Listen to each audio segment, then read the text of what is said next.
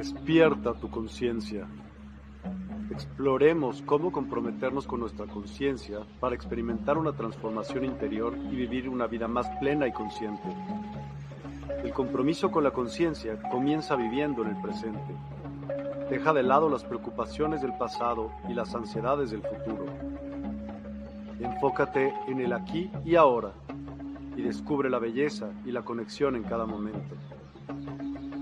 El desarrollo personal y espiritual es esencial en este camino. Dedica tiempo a conocerte a ti mismo, descubre tus valores, creencias y nutre tu crecimiento interior a través de prácticas como la meditación y la reflexión. Despertarás tu conciencia y experimentarás una transformación profunda. El compromiso con la conciencia no se detiene en nosotros mismos, también implica conectarnos con nuestro entorno y con los demás. Cuidemos y respetemos a la naturaleza, establezcamos relaciones significativas, practiquemos la empatía y la compasión. Juntos podemos construir un mundo más consciente y equilibrado. Únete a nuestra comunidad en Despierta. Participa en nuestros programas en vivo, donde descubrirás enseñanzas inspiradoras, técnicas de meditación y conversaciones reveladoras. Síguenos en nuestras redes sociales para obtener contenido adicional y ser parte de nuestro movimiento de despertar de la conciencia. El compromiso con la conciencia es un viaje personal, pero juntos podemos construir una comunidad consciente y transformadora. Es hora de despertar tu conciencia y marcar la diferencia en tu vida y en el mundo. Despierta tu conciencia y únete a nosotros en este emocionante viaje de transformación.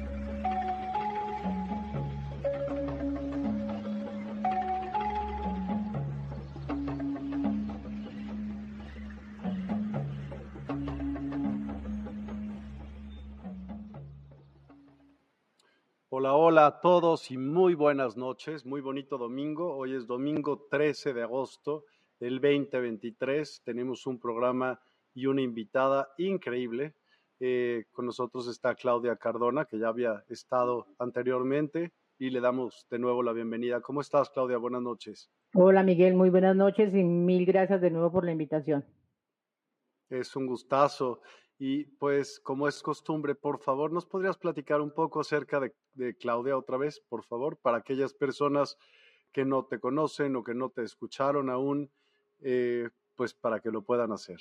Así que adelante, por favor. Gracias, Miguel. Bueno, Claudia es una mujer que lleva 33 años teniendo experiencias y vivencias a nivel espiritual en todo lo que es el aspecto energético y centrándome en poder ayudar, poder ayudar a las personas que lo requieren, que han pasado por alguna situación, ya sea de algún trabajo de brujería que le hayan hecho, eh, ese desgaste físico que a veces manifestamos por, por esas cargas emocionales que tenemos, entonces ayudarlos un poquito como lo que hace un psicólogo, es ayudarlos a entender la situación, ayudarlos a manejarla, y a enfocarse en estar mejor.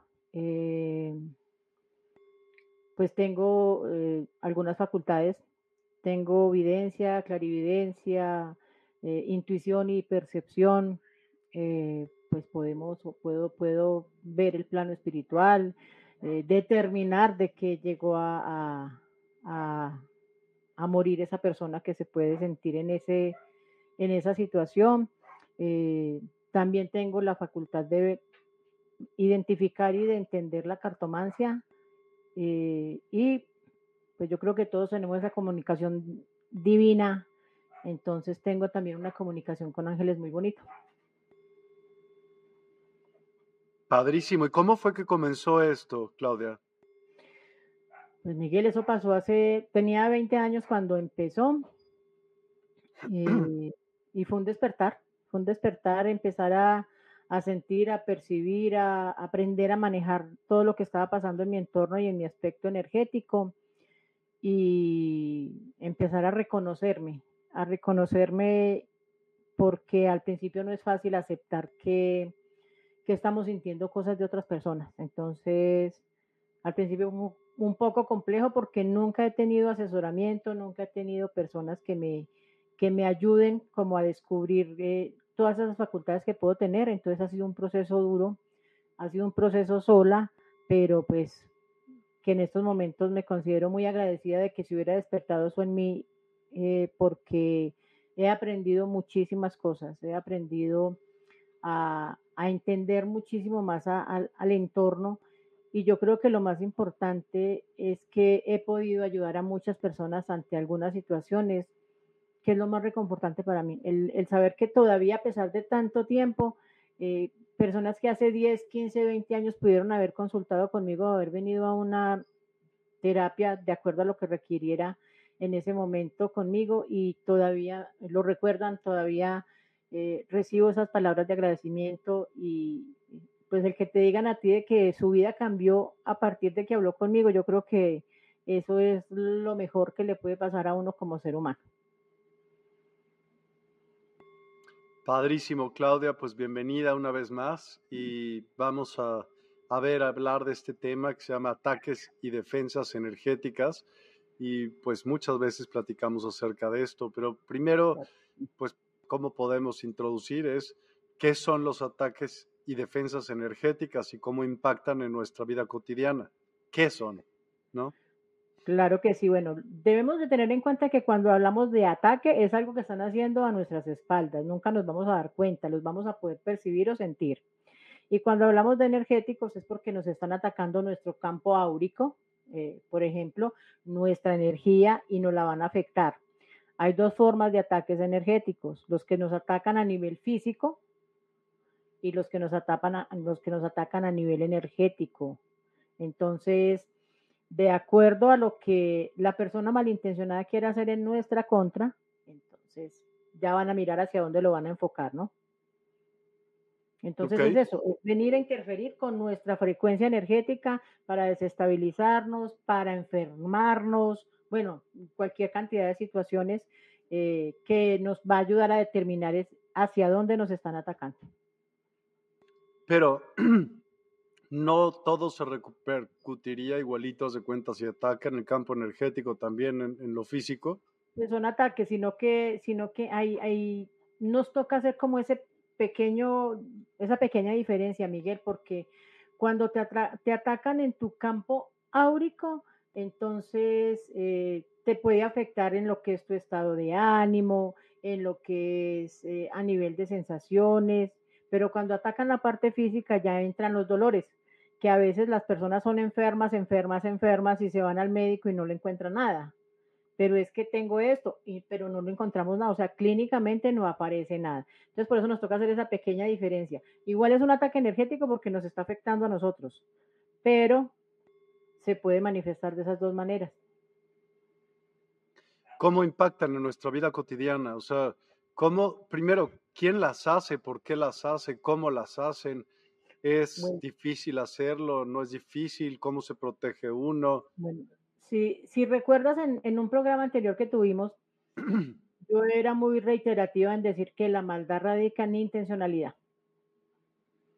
Entonces tenemos una mente poderosa y una palabra poderosísima también. Entonces esa parte, la mental y la palabra, empiezan a generar esa energía negativa hacia cierta persona, ya sea por envidia, por rabia, por alguna situación. ¿Cierto? El solo hecho de empezar a generar en la persona ese sentimiento de rabia o de envidia porque ella tenga algo que yo no tengo, ya empezamos a generar una energía negativa hacia esa persona. Y mm, la puede generar cualquier persona. El sentimiento, digamos, el, principal, el que más se genera es el sentimiento de envidia. Entonces, una persona que siente envidia por otra, con el solo hecho de pensarlo, ya está empezando a generar un bloqueo hacia esa persona. Y si no es consciente y tiene un poder mental muy fuerte, pues lo pueden llegar a uno a bloquear económicamente, emocionalmente, eh, físicamente, nos pueden enfermar. Y pues yo creo que lo más delicado, la parte mental, porque cuando tú estás delicado o débil de tu parte mental, entonces empezamos con los estados depresivos, los deseos de muerte. Eh, es como una cadenita, es como una cadena, pero honestamente cualquier persona puede generarle un, ataque energético a otra persona eh, y todo radica obviamente en esa intencionalidad que tiene. O sea, con el puro hecho de pensarlo, una envidia le puede generar. Sí, señor. Por te digo que la mente es creadora.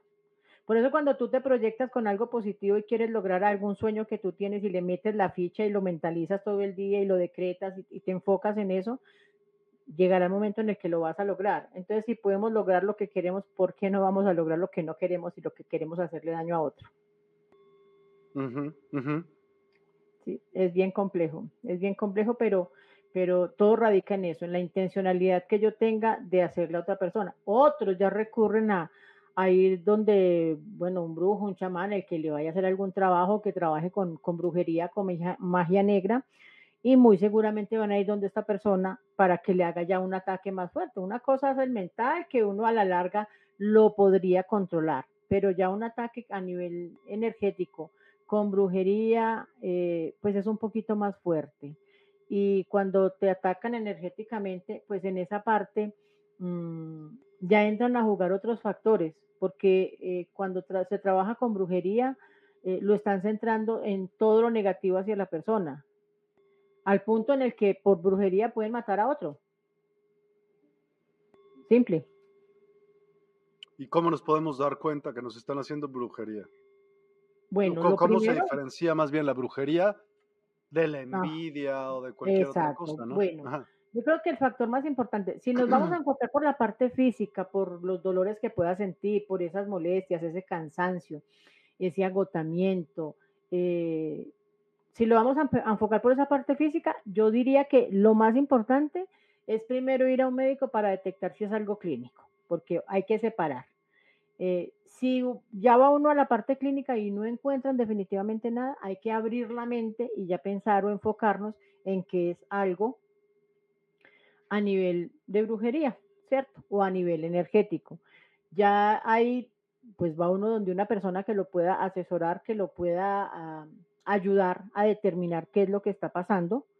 Y ya en, su defecto, pues esta persona le puede hacer una limpia o le puede hacer una descarga energética eh, y se puede equilibrar la persona y se puede ante todo romper con lo que la otra, la intencionalidad de la otra persona. Pero todo, todo, desde mi punto de vista, todo se puede solucionar. ¿Quién? Eh, mira, hay una pregunta buenísima de parte de, de Javier Sarquiel. Dice, es muy entretenido y profundo el tema. Me gustaría preguntar, voy a ponerme.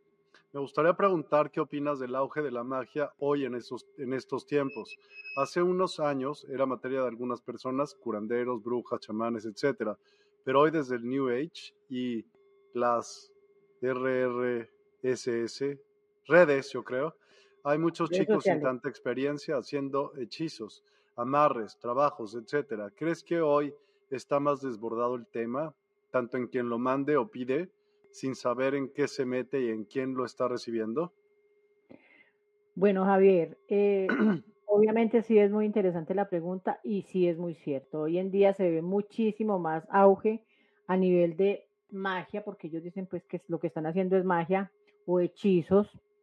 Yo creo que se vieron mucho Harry Potter y por eso los enfocaron por ese lado.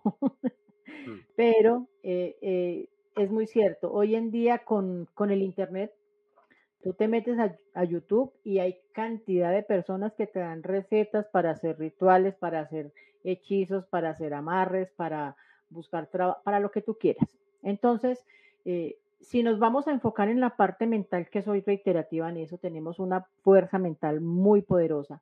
Si nos vamos a enfocar en esa parte mental, cualquier persona puede hacer algo desde la intencionalidad que tenga.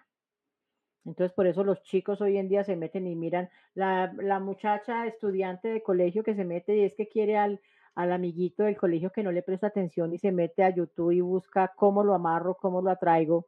Eh, y relativamente son cosas sencillas las que, las que le ponen a conseguir para hacer su proceso. Pero en esa niña no estoy justificando el que lo haga. Hay que entender de que una persona enamorada puede hacer cantidad de situaciones y de cosas con las que no serían correctas ir, ¿cierto? Pero la niña en, el sentimiento que pueda tener de atracción hacia el amigo, eh, tiene la intencionalidad de conquistarlo. Entonces dice, ay, esto, la miel la tengo en mi casa, la canela la tengo en la casa, una velita roja la consigo en la tienda, eh, esta otra cosa que me piden la consigo también aquí. El solo hecho de ir, de comprarla, porque todo, desde el momento en el que ella está indagando en YouTube, ya está teniendo intencionalidad. Y así sea equivocada, la intencionalidad de ella es atraer a esa persona. Cuando se va a comprar las cositas y a juntarlas, las está cargando de su energía y de su intencionalidad. Y cuando prepara el ritual, va toda la carga energética de pensamiento y palabra, porque lo está pensando y lo está diciendo, porque tú tienes que rezar en los hechizos o en los o en lo que vayas a hacer, hay que decir rezos, hay que pedir, hay que decretar, hay que hacer de todo. Entonces utilizamos la palabra. Entonces vuelvo y te digo, no es la forma adecuada, porque cuando tú atraes a tu vida a una persona que no siente nada por ti, pero que por ese trabajo se siente atraído momentáneamente, en algún momento la persona va a despertar. Entonces, cualquier persona lo podría hacer dependiendo su intencionalidad. Y si algo que sea bueno, que sea el sentimiento, que sea el fortalecimiento de una relación, funciona, imagínate cómo no va a funcionar algo malo para hacerle a alguien porque también hay que tener claro de que lo malo llega más fácil que lo bueno. A los que trabajamos con lo bueno nos toca un poquito más duro para poder romper lo que los demás hacen de maldad. Entonces, todo radica en intencionalidad y al ver el facilismo que se presenta hoy en día con las redes sociales, pues los chicos experimentan, a ellos no les importan al final ni siquiera cómo va a ser el resultado. A la chica que está haciendo el ligue para el muchacho que le gusta, con que lo tenga unos días con eso se va a sentir completamente satisfecha. Entonces, hay que tener mucho cuidado con eso. Y no saben el resultado. Lo que ellas no saben es que cuando tú haces eso obligando a una persona, esa persona va a llegar el momento en el que va a despertar y no va a tener ningún sentimiento de amor hacia ti. Al contrario, va a ser un sentimiento de rabia cuando uno despierta. Entonces, eh, no, no se meten a hacer las cosas, pero sin conocimiento de cuáles van a ser los resultados. Entonces eso es muchísimo más delicado. Gracias. Hay otra pregunta de Sergio Collazo. si una persona se aferra a su valor y coraje, con solo pedir a la fuente puede revertir cualquier ataque? Bueno, la mayoría de personas, Sergio, piensan que yo no creo en eso, no me tocan. Como yo no creo en la brujería, no me pueden hacer nada como yo no creo en, los amarres o en los ligues o en los doblegamientos o en lo que sea, yo no creo, yo estoy protegido, como no creo, no significa que no te haga efecto. Lo que pasa con ese tipo de personas que son corajudos, como dices tú, que son fuertes y se sienten muy fuertes, eh, lo que creen ellos es que eh, nunca nos va a afectar. Lo que pasa es que ese coraje que la persona manifiesta y ese decir no creo y no me afecta, genera un bloqueo, pero cuando estamos hablando de un ataque energético, ahí no importa el coraje que la persona tenga. Si la persona va donde alguien que trabaje con brujería, por más fuerte que sea, va a llegar el momento en el que esa barrera se va a romper y va a empezar a hacer efecto.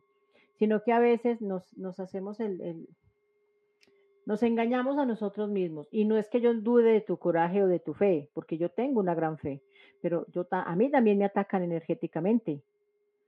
Si a mi casa viene una persona que trae una entidad, un espíritu, y el espíritu es fuerte y el espíritu lleva mucho tiempo con esa persona, me ataca a mí esa noche para que yo no me acerque y no haga nada para alejarlo de esa persona a la que él está acostumbrada y en la que tiene dominio. Entonces nadie se salva de eso. Eh, el hecho de que creamos en que no nos van a hacer nada es bueno, es válido, pero honestamente uno no cree hasta que no lo experimenta por cabeza propia. Y si tú te aferras a ese coraje, a esa fe y a lo que tú quieras y hasta el momento no te ha pasado nada, qué bendición tan grande, porque cada vez son más las personas a las que se atacan. Gracias. Javier Sarquiel Romero dice, gracias, tengo una visión parecida, pero ¿crees que hay una consecuencia kármica, causa-efecto, alterar libre albedrío que les pegue de vuelta? Claro que sí, el karma siempre va a existir y siempre ha existido, sino que a ciertas personas los afecta de una manera diferente. ¿Por qué? Eh, ejemplo, eh, tenemos una vecina que sabemos que hace brujería, que sabemos que hace cosas y que sabemos que le hace daño a la gente. y uno ve a la señora muy normal, muy tranquila, muy campante, ¿cierto? Entonces mucha gente dice, ven, pero ¿qué, ¿qué pasa con esta mujer si sabemos que es mala y sigue viviendo como si nada? Mira, nadie sabe con la fe que otro vive. Es muy complejo porque uno solamente ve el externo de la persona o las vivencias de lo que uno ve en su paso. Pero tú no sabes en realidad qué pueda pasar. A veces el karma no le cae directamente a la señora que hace la brujería, pero sí le cae a su familia. Mm, ¿Por qué? O sea, eso es un efecto rebote. Porque cuando las personas trabajan con brujería, pues obviamente ellos se protegen con sus eh, espíritus de bajo astral y de todo el cuento, entonces tienen una resistencia un poquito más al karma, sin querer decir que no les afecte. Va a llegar un momento en el que la va a golpear y la va a golpear fuerte, pero como ellos están protegidos por esas entidades oscuras, obviamente va a caer el efecto rebote y le va a caer a sus personas cercanas, entonces ya va a tener que sufrir por los demás. Hasta que llegue el momento en el que esa barrera que ya tiene también se debilite y ya empiece a atacarla directamente a ella. Ok, muchas gracias. Con gusto. Ana Milena Jaime, la ignorancia te puede salir muy costosa. Sí, Ana Milena, bastante. A veces pecamos por eso. A veces hacemos las cosas sin pensar, decimos las cosas, porque acuérdate, Miguel, que también hablamos de la, de la, del lenguaje neurolingüístico, la importancia de conectar la, el cerebro con la lengua. Entonces, a veces las personas por ignorancia, por no tener conocimiento o por no asesorarse, eh, hacen este tipo de, de, hechizos y, resulta que a veces es contraproducente y puede ser muchísimo más negativo para ellos, precisamente por lo que no saben el contexto general de, de, de tener esa capacidad de poder desarrollar la magia. Ok. ¿Cuál es la diferencia entre magia negra y magia blanca, si es que hay alguna? Bueno, no sé. Eh, desde mi punto de vista, nada, nada menos hace algunos meses escuché a una persona diciendo que había magia negra, magia blanca, magia verde, magia azul, magia amarilla. Y dije yo, oh por Dios, entonces soy ignorante en ese tema porque en mi vida solo he escuchado magia blanca o magia negra. Ya los mm. otros colores yo no sé de dónde salieron. Desde mi punto de, de, vista, desde lo que llevo experimentando durante tantos años, para mí está el bien o el mal, no hay más. O es blanco o es negro. Aquí no hay tintos claras. El blanco se enfoca en hacer bien, en, en ayudar, en, en, aclarar dudas, en manejar situaciones y en hacer entender situaciones. Mientras que la magia negra se centra exclusivamente en doblegar, en dominar, en, en si es posible hasta matar, porque tuve un caso de una señora que en tres meses la mataron. No podría decirte cómo, aparentemente le implantaron un cáncer y cuando yo vi a la señora, la señora tenía un estómago como, es que ni siquiera era de nueve meses de embarazo, eso era un, el estómago se le inflaba de una manera impresionante. Supuestamente era un cáncer, eh, nunca se lo habían detectado, le habían hecho todos sus chequeos y todo, y la señora estaba bien. Y de un momento a otro resultó con un cáncer y en tres meses la mató. Entonces, se puede imponer una enfermedad, puede matar a una persona. ¿Cómo? Pues obviamente con la mayor maldad del mundo, porque uh, tú ¿Me solamente... dar un ejemplo entre magia blanca y magia negra? Pues bueno, la magia negra se centra ante todo en eso. La magia negra se centra en hacer separaciones, rupturas de pareja, por ejemplo. Que llegue el amante donde la, la, la persona que la está atendiendo pues es que a mí la palabra bruja tampoco me gusta. Eh, pues a mí me, mucha gente me podría decir, pero es que usted es bruja, yo no me considero bruja. Eh, entonces no, no sé qué palabra utilizar, pero van donde esta persona que ellos creen que les puede ayudar. Entonces llega una amante y dice, es que yo quiero que separes a, a mi pareja de su esposa. Uy, tenaz. Empezando que es la esposa, o sea, con la que se casó, con la que el hombre eligió. Ya la otra apareció en su vida después y no es criticable. Entonces, eh, la magia negra está centrada en hacer daño, en hacer mal, en separar parejas, en dañar familias, en, en enfermar y en última instancia en matar a una persona solo por rabia o envidia. Y la magia blanca es la que yo digo que yo vine a este mundo y tengo esta facultad para romper lo que los malos hacen. Entonces yo rompo entierros, yo rompo ligamentos, yo rompo bloqueos. Entonces lo mío va centrado en eso, en ayudar, en romper lo que hacen. Siempre le digo a la persona que ellos tienen el libre albedrío de elegir, porque si al hombre que engañó a su mujer y la amante hace la separación y la separación funciona y los aleja, y la mujer viene y me dice, yo quiero que rompas eso, yo lo rompo, le digo yo, pero tenga en cuenta que a veces el ser humano es tan masoquista que si él quiere quedarse allá, se va a quedar allá. ¿Está dispuesta a eso? Sí, va a quedar con el libre albedrío, pero va a elegir dónde se va a quedar. ¿Estás dispuesta a eso? Sí, listo, lo hacemos. Porque es que a veces el ser humano es de verdad, no sé, masoquista, les gusta sufrir, eh, no estoy diciendo que no pueda pasar que el hombre se haya enamorado, no haya estado enamorado de su mujer y se haya enamorado de esa otra persona. Eh, y prefiera quedarse con ella después de que se le hace un proceso de limpieza. Pero por eso se le advierte, ¿no? Hay que darle las pros y los contras de hacer el proceso. Pues si ya está allá y usted lo puede manejar, pues ya entonces déjelo allá. No, pero es que yo quiero que él quede con esa conciencia y con ese libre albedrío de elegir y, si quiere estar con su familia de nuevo o si quiere estar con ella. Y si en última instancia elige estar con su amante, pues ahí ya se acaba todo y yo dejo que siga su camino. Muchas mujeres dicen eso.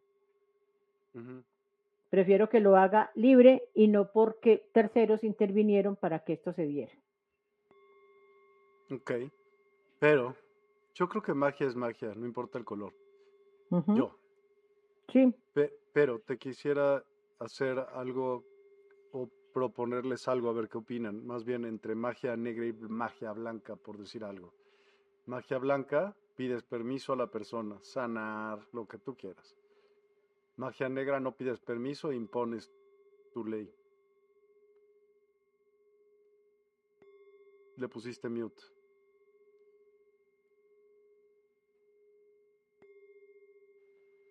Que se me puso negra la pantalla y cuando mandé la mano estaba ahí en, el. Espérate, quito el cursor de ahí. Eh, eh, en resumidas cuentas, Miguel, es, lo que te estoy diciendo. El negro se enfoca en dominar, en doblegar y la blanca se enfoca en ayudar.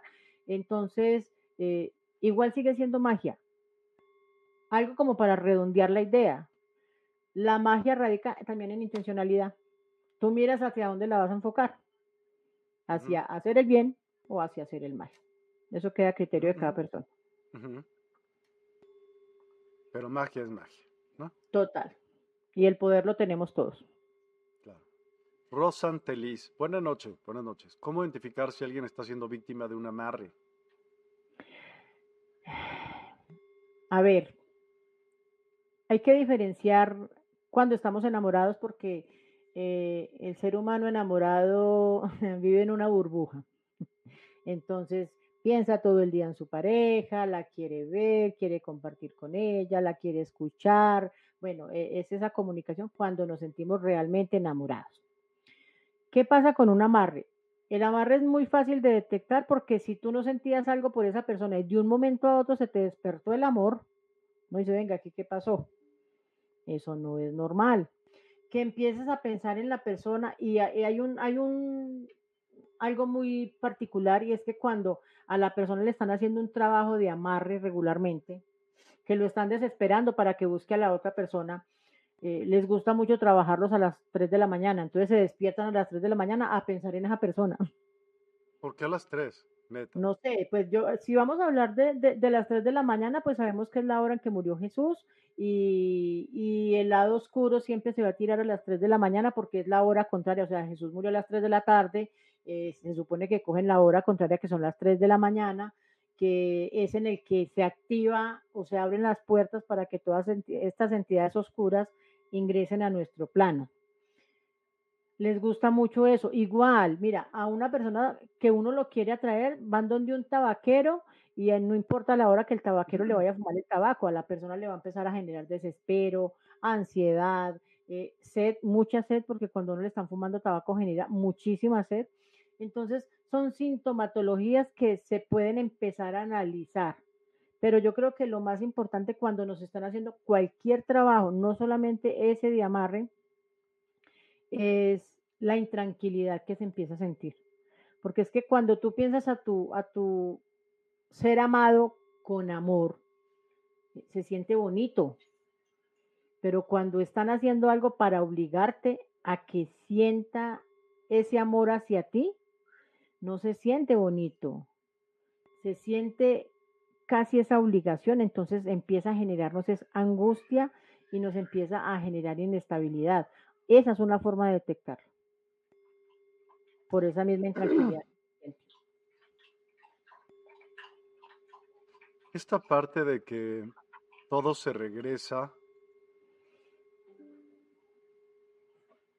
pues también creo que la magia blanca, la magia que hagas, puede resultar en una fregadera. O sea, a la mera hora, imagínate, tú quieres hacer una cosa, pero cambias eh, cierto efecto mariposa. ¿Has oído hablar de él? Sí, sí. Y entonces puedes crear un efecto mariposa y hacer daños a mm. otras personas. Por bueno, ti, por tú haber hecho un bien. El efecto, el efecto, yo creo que, bueno, lo podríamos definir, no tanto como efecto mariposa, Miguel. Yo creo que hay, hay, hay que tener una cosa clara y es que normalmente cuando alguien viene y busca mi ayuda es porque ya saben que tienen el problema o lo están confirmando conmigo, ¿cierto? Cuando yo rompo lo que hayan hecho hacia esa persona, pues yo hago el efecto, yo le llamo efecto caucho. Entonces, eh, ejemplo, llega la persona y yo le visualizo un cauchito amarrado del cuello y la tirita que va hasta el otro extremo de la persona que hizo el trabajo, ¿cierto?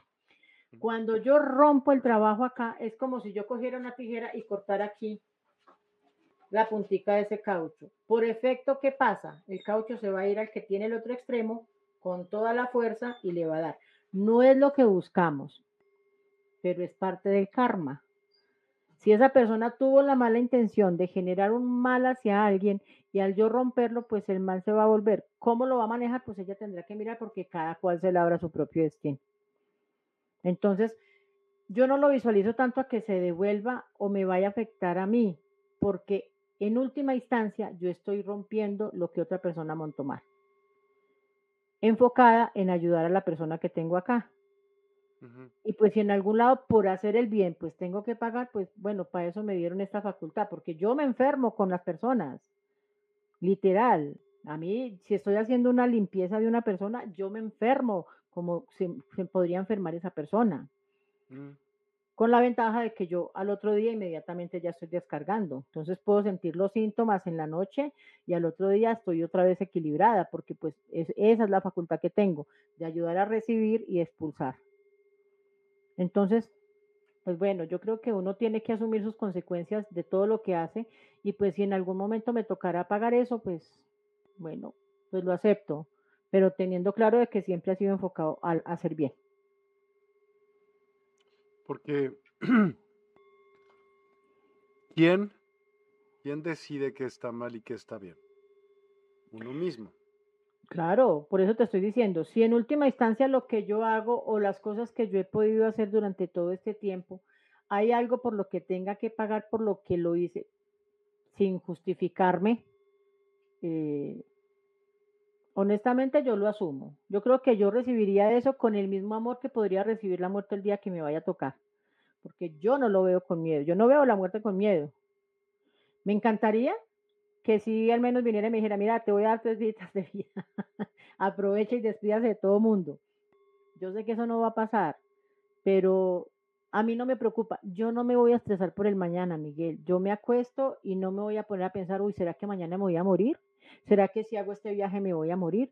¿Será que si voy a esta parte me puede pasar algo? ¿Para qué? Yo para, para qué me voy a reventar la cabeza por situaciones que no han pasado sea, eso es lo que mata al ser humano, el pensar tanto en lo que viene, si ni siquiera lo ha vivido. Mira, hay gente que tiene un viaje para dentro de un mes y se pasa durante todo este resto del mes martirizado por cómo va a ser país, por qué va a pasar con la familia, por cómo va a dejar a sus familias. Pues entonces si tiene tanto miedo, no programe el viaje, no viaje, pero no lo programe tampoco porque si no se va a estresar. Hay que aprender a vivir el día a día. Hoy estoy aquí, mañana me puedo, esta noche me puedo acostar y mañana no aparecer y ya, me morí y listo. ¿Qué pasó? Nada, me morí. ¿Pasó? Imagínate, eh, por mis problemas, por mis enfermedades y por las cosas que pueda tener clínicas, yo no me voy a martirizar porque me vayan a, que me vayan a decir, mira, usted tiene un mes de vida. Bueno, disfrutémoslo al máximo. ¿Y a cuánta gente no le han dicho, usted tiene un mes de vida y llevan años viviendo y hasta viven más? Entierran a todo el resto de la familia y ellos siguen viviendo. Entonces, por eso es importante aprender a vivir el día a día. Ok. Joana Tamayo, ¿las energías negativas que emiten las personas de manera inconsciente se puede convertir en magia, negra? Mm, no, no, no, hay que diferenciar. Hay que diferenciar intencionalidad a nivel energético, que es la envidia y es el pensamiento y es la palabra. Cuando hablamos de magia negra, estamos hablando de rituales, de invocaciones, de entierros, que son cosas diferentes. Una persona que tenga intencionalidad solamente de algo por envidia y quiera que a la persona la echen del trabajo, a la compañera del trabajo, porque ella quiere ese puesto, ahí estamos hablando de bloqueos energéticos. Pero cuando vamos a hablar de magia negra, estamos hablando de personas que deben de saber del tema, que deben de saber qué hacer para bloquear a esa persona para que se quede sin trabajo o para que la echen de su trabajo y le otorguen el trabajo a la otra. Porque es que hay dos factores. Mira, Miguel, mira, mira cómo se va extendiendo el tema. Yo puedo ir donde una persona y le voy a decir, mire, yo quiero el cargo que tiene mi compañera.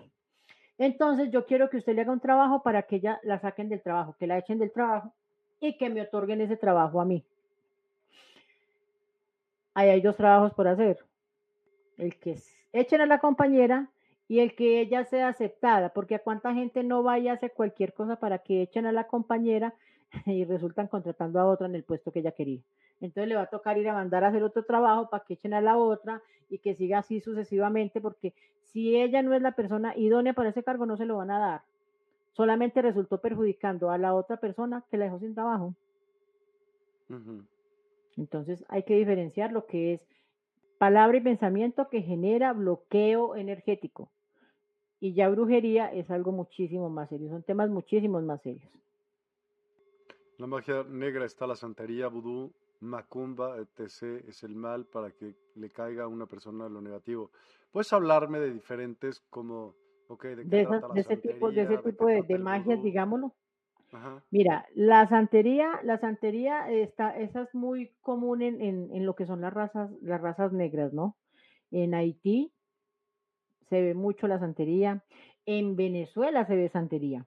En Venezuela tienen muchos santos que está, eh, si no estoy mal, está Guaycapuro, María Leonza y el Negro Felipe, por ejemplo, en Venezuela. Entonces está esa, ese tipo de santería que son rituales, mira que, eh, pues no sé si han visto de pronto por internet, la santería se basa mucho en, esos rituales, pero grupales. O sea, les gusta mucho hacer ese tipo de ceremonias con cánticos y todo, y hasta sacrificios eh, en rituales y en, en familia, digámoslo, en las personas que creen en eso, entonces se reúnen para poder concentrar la energía. El vudú, el vudú también, en Haití también se ve mucho el vudú y, hay algunos países de, Centroamérica que también lo pueden manejar. El vudú para mí es un poquito más delicado y yo considero que es uno de los más fuertes porque atacan directamente a la persona a nivel físico. Entonces ahí estos son los que están más experimentados en hacer los entierros. Y el entierro anteriormente era coger un muñeco, bautizarlo con el nombre de la persona y utilizaban una prenda, un pedazo de una prenda de la persona, un poquito de cabello de la persona.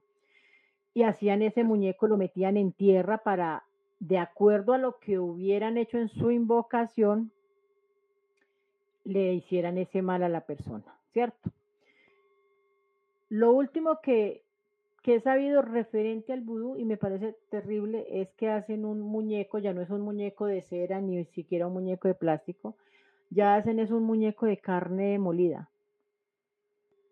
Porque la carne molida se mete en tierra y se pudre y eso es lo que va pasando con el cuerpo de la persona hasta que la matan. Esas caras. pero ese, ese, yo considero que es muy, muy delicado el, aspecto de los entierros.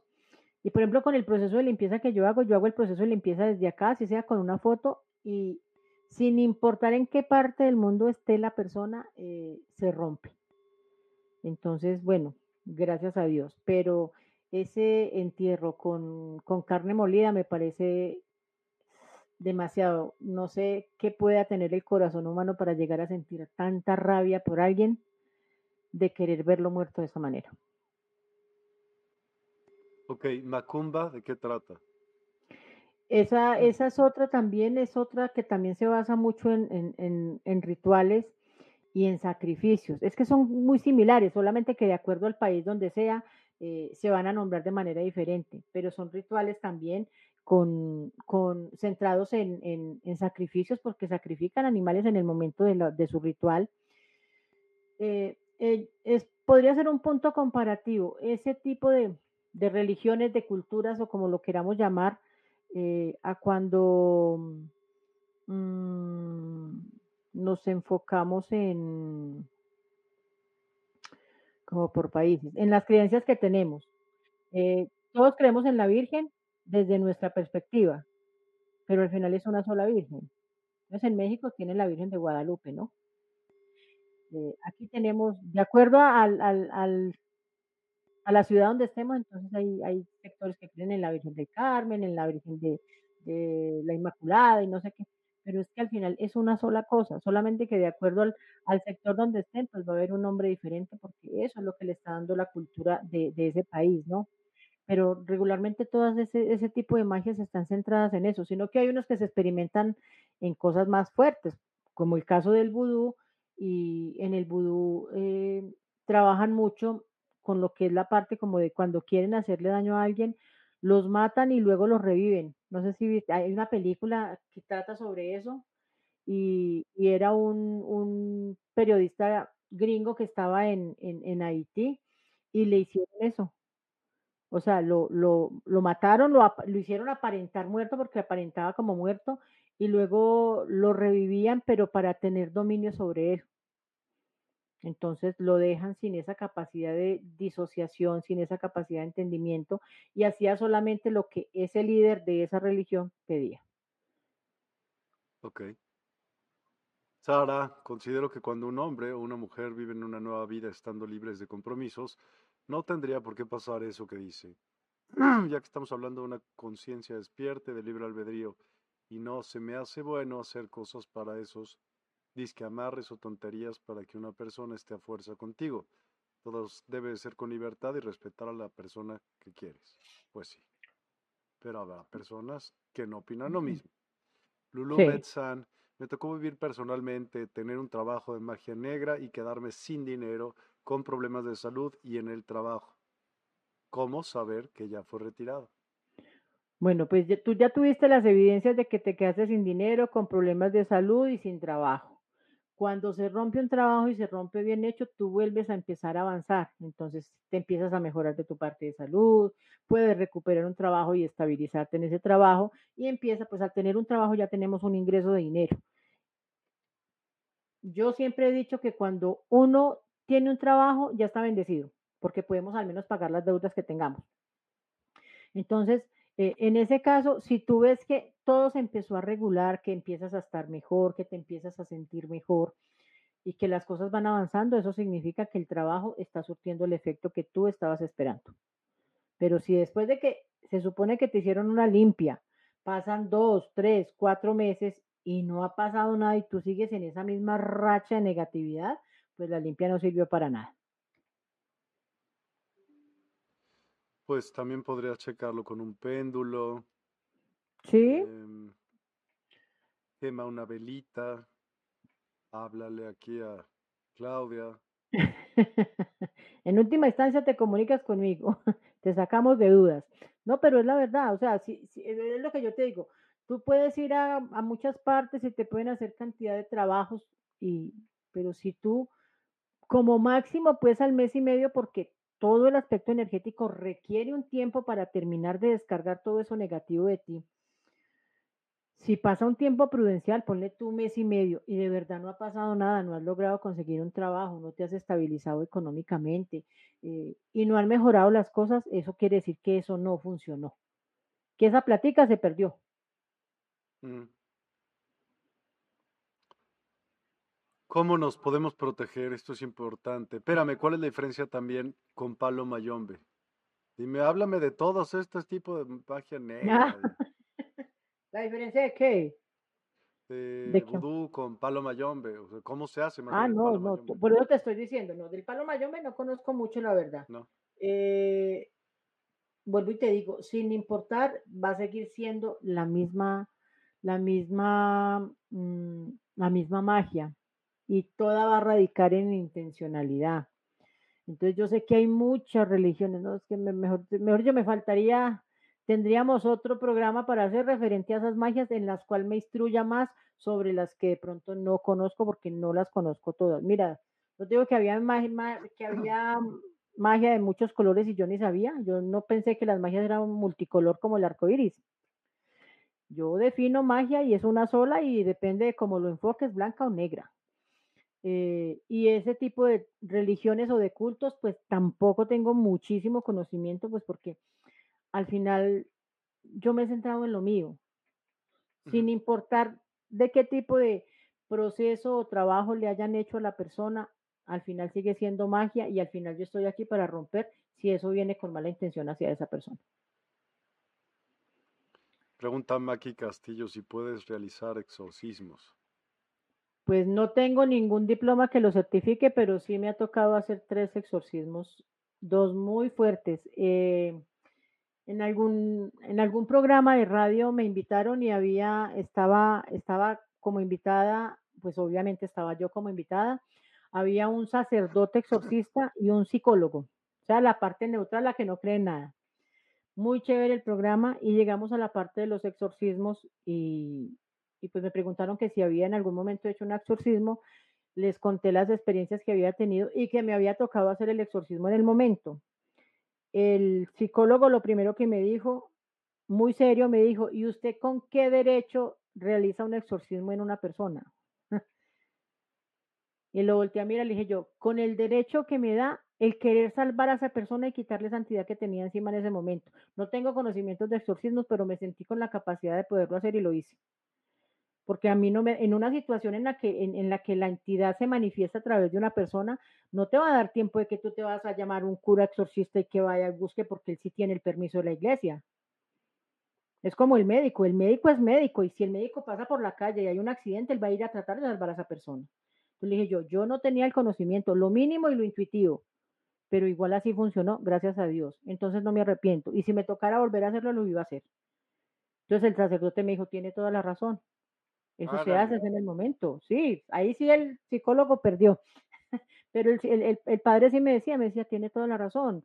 A uno, una situación de esas no le va a dar tiempo eh, de, que usted se ponga a llamar al cura y si el cura no puede en ese momento o no conoce un cura que haga los exorcismos, entonces, ¿qué va a hacer? Porque eh, fue en una charla normal, o sea, en la, la primer, el primer exorcismo que me tocó hacer fue un niño que tenía seis años. Mm. Y ese niño de seis años se fue a coger un cuchillo a la cocina que porque iba a matar a la mamá. Y fue el, el esposo de la tía del niño que eh, había muerto y poseyó al niño en ese momento para querer hacerle daño a la cuñada, o sea, a la, a la, hermana de su esposa. Y ese niño tenía problema de dislexia, o sea, el niño no hablaba bien, no vocalizaba bien. Y de un momento, cuando el niño se fue a coger el cuchillo, porque el niño se, se transformó, yo estaba en la cocina y cuando él llegó, él estaba buscando, le dije, ¿qué te pasa? Me dijo, es que quiero un cuchillo clarito, o sea, me habló clarito, me habló con una voz de hombre y, y yo me quedé como, venga, ¿qué, ¿qué pasó? Porque en ese momento yo vivía en el apartamento con ellas. Mm. cuando me dices que es que es que yo voy a, es que yo la voy a matar, le dije yo, ¿a quién vas a matar? Pues a ella. Y estaba en la sala la mamá. Yo me fui, le quité el cuchillo y él se fue a agredirla a ella. Entonces yo lo retuve y lo cogí y le dije yo, ¿qué pasó? Y me dijo, no sé, estábamos jugando y se agachó y se golpeó así un poquito la cabeza y cuando se paró, se paró así. Y, y pues bueno, yo trabajaba en ese entonces también con esto, estaba preparando unos baños para alguien y yo me fui, cogí una coca de esos baños y los puse a enfriar, lo llevé para el baño y le eché esa agua encima y me tocó hacer el primer exorcismo con ese niño. Y a los cinco minutos estaba dormido, dopado, el niño no se acordaba de nada. Entonces hubo una parte de esa situación en la que el niño Decía yo, pero ¿qué es lo que le pasa con, su mamá? Es que ella no es mi mamá. Yo, ¿cómo no va a ser su mamá? Es que no es mi mamá. Es que usted me entiende que yo la tengo que matar. Le dije yo, ¿por qué? Porque ella una vez me pegó. Le dije yo, pero si te pegó es porque es tu mamá. Y me dijo, no, es que no entiende que es mi mamá. Yo estoy muerto por culpa mía. no ve, y empezó a mostrarse el pecho y se tocaba la cabeza y dice, no ve, no ve cómo me dejaron. Y pues como vivía en la casa de la tía, dije yo, préstame la partida de función de tu marido. ya después de que el niño estaba dormido. Y en la partida de función decía que al tipo le habían pegado tiros, disparos, en pecho, espalda y cabeza, donde el niño se tocaba. Ok, entonces Ese fue el primero. El marido quería vengarse de la cuñada porque en alguna ocasión intentó abusar de ella y ella se defendió y lo golpeó. Mm. O sea, a pesar de estar muerto, el desgraciado todavía tenía rencor hacia ella porque no se dejó abusar. Los, los sentimientos se van con las personas. Por eso los apegos. Y ya el, segundo caso, eh, pues me llamaron a que miraron a una persona, una muchacha, tenía como unos 23 años. Y recuerdo que yo entré y habían como ocho miembros de la familia allá alrededor. Y de un momento a otro la muchacha salió del cuarto. Y hay algo muy particular y es que cuando una persona tiene una entidad, o en este caso, pues una, una posesión, eh, la persona cambia. Eh, no son capaces de mirarme a los ojos. Y ella se empezó a tornar como una niña. Y fue y se le sentó al papá en las piernas y me miraba así como por encima del hombro, como los ojos rayados, como raro. Y de un momento a otro se disparó y empezó a insultar y se paró y se fue a agredirme, a cogerme el cuello. Y pues yo soy grandecita, pues boba no soy, tampoco me voy a dejar coger, porque donde me deje coger es capaz de que me mata, porque esa gente no mide fuerza. Y yo me fui, la familia estaba pasmada, yo me fui, la cogí de los hombros, la, la tiré al piso y me le apuntalé encima, parecía luchadora yo. Y ahí me tocó hacer el exorcismo, pedir el agua bendita y empezar a hacerla expulsar y todo el cuento. Y, pues son situaciones muy impactantes. Y del tercer exorcismo que me tocó, tenemos en el canal de YouTube el, los videos. Tenemos dos videos de ese exorcismo porque eh, iba con Steffi, mi hija, y ella pues es la que normalmente graba. Y cuando la muchacha empezó a mover la cabeza como, como a estirarse así como en la película, ahí mismo yo le hice señas a mi hija, le yo pilas que ya llegó.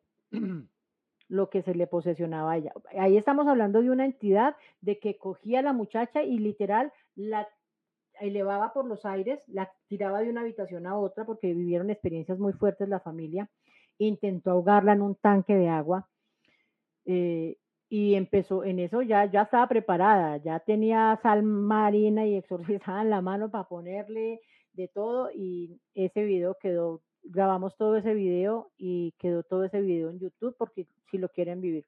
Hay un momento en, del exorcismo en el que ella está en el piso y la están sosteniendo el esposo y, un cuñado y ella levanta como la mirada y se, o sea, en cámara, eh, los ojos se le ponen literal negros, todos, los ojos se le ponen negros y una risa demoníaca. Entonces, el que quiera ver ese video en YouTube está en Zona Paranormal y aparece así como Exorcismo 1 y 2. Está en dos partes porque siempre fue un proceso larguito.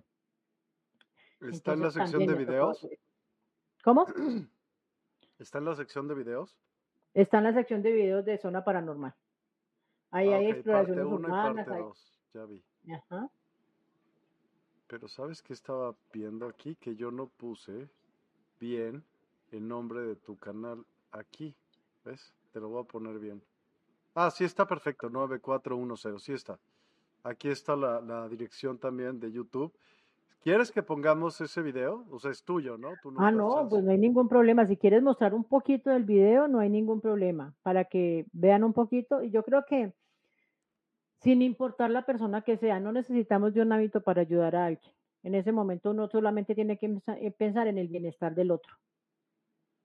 Obvio, sí. Nada más, dice aquí Alex CJ, CG, cuéntenos si quieren ver un, un poquito de ese video, ahorita y la ponemos. Hola, buenas noches, ¿cómo puedo saber si a mí y a mi pareja nos separaron con hechicería? Teníamos 12 años, un hijo de 7 años, mm. y ella repentinamente cambió y se fue de la casa. Bueno. ¿Qué le hiciste? También, vamos a ver. Ay, Miguel, no, no, no juzgues. a ver, Alex, mira. Por algo se fue. Que él no se haya enterado por qué es distinto, ¿no? Pero... Sí, claro, pero a ver, si uno va a hacer un análisis, eh, eh, un análisis de cómo fue la pareja, de, de, cómo se manejaba la relación durante esos 12 años, obviamente en las parejas pueden haber discusiones, pero se pueden manejar en su momento. Aquí lo que tendríamos que empezar a analizar es cómo se empezaron a dar los cambios.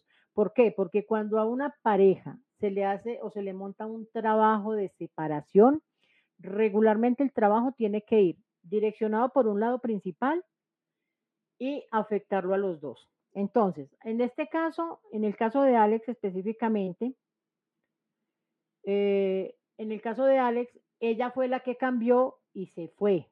Listo. Entonces aquí ya nos toca analizar.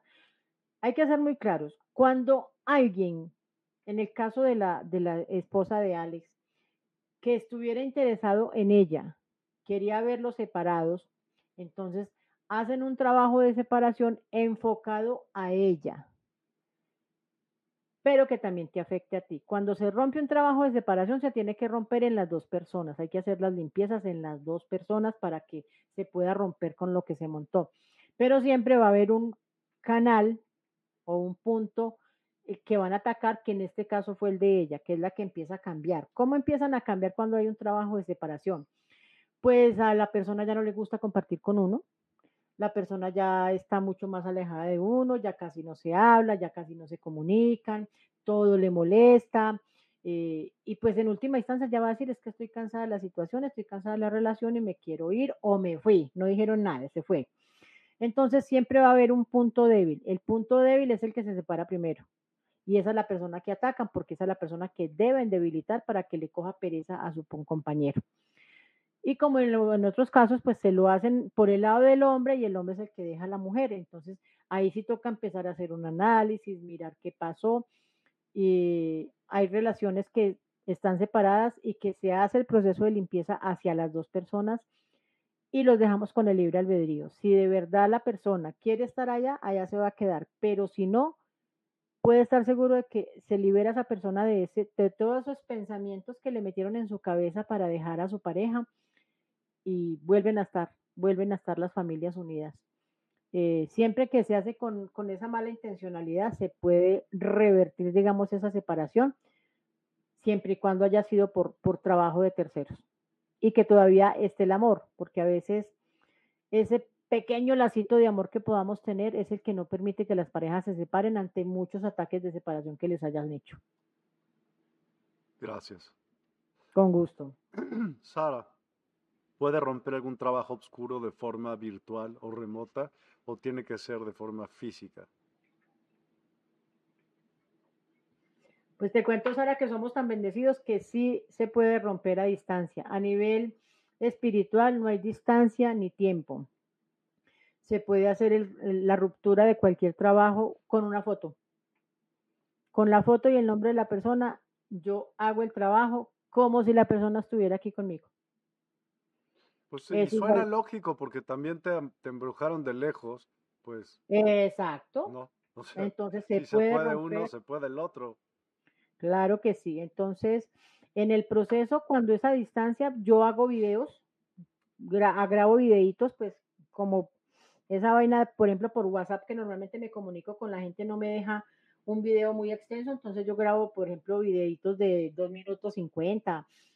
Entonces voy grabando video por video. Entonces apago y vuelvo y prendo para que no se vaya a perder ninguna manifestación en el proceso.